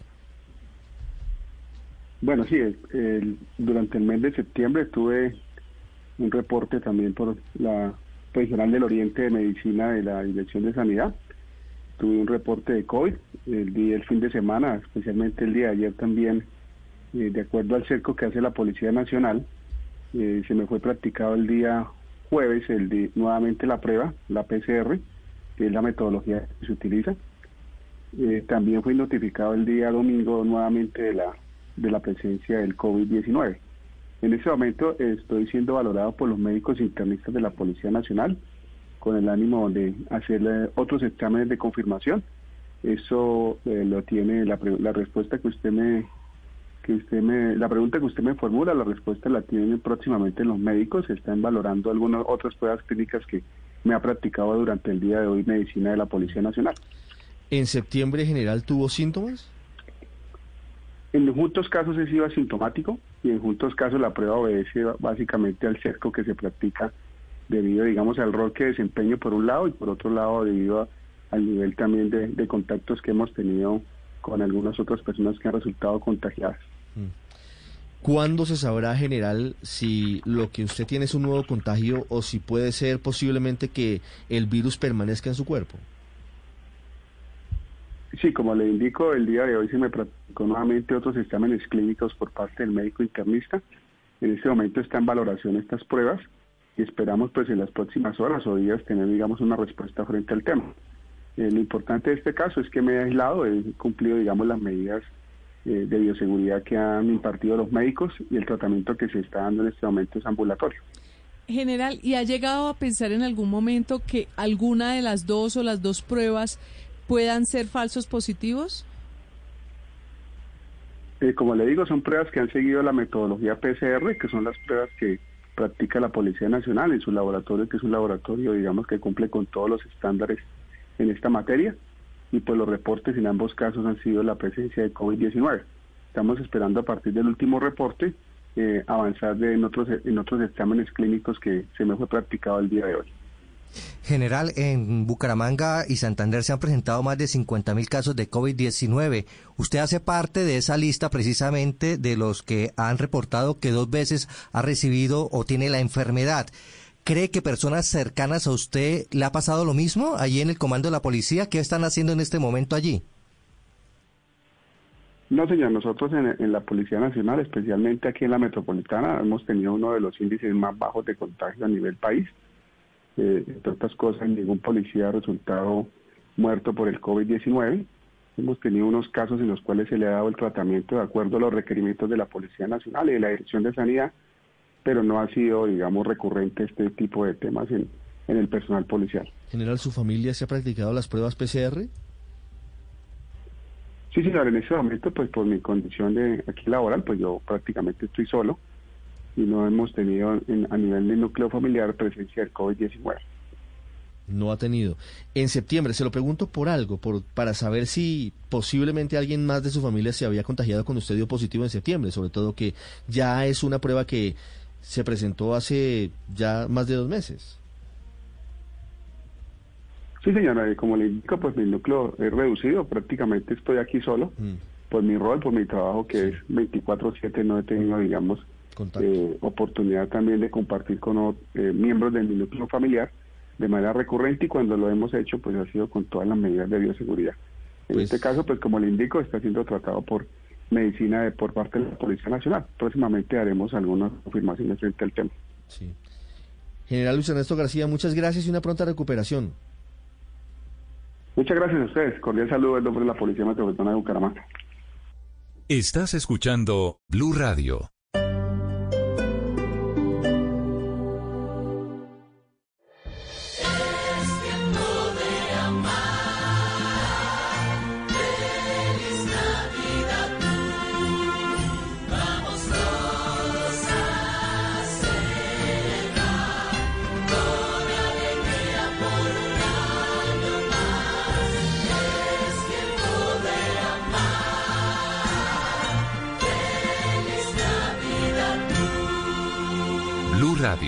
La nueva alternativa.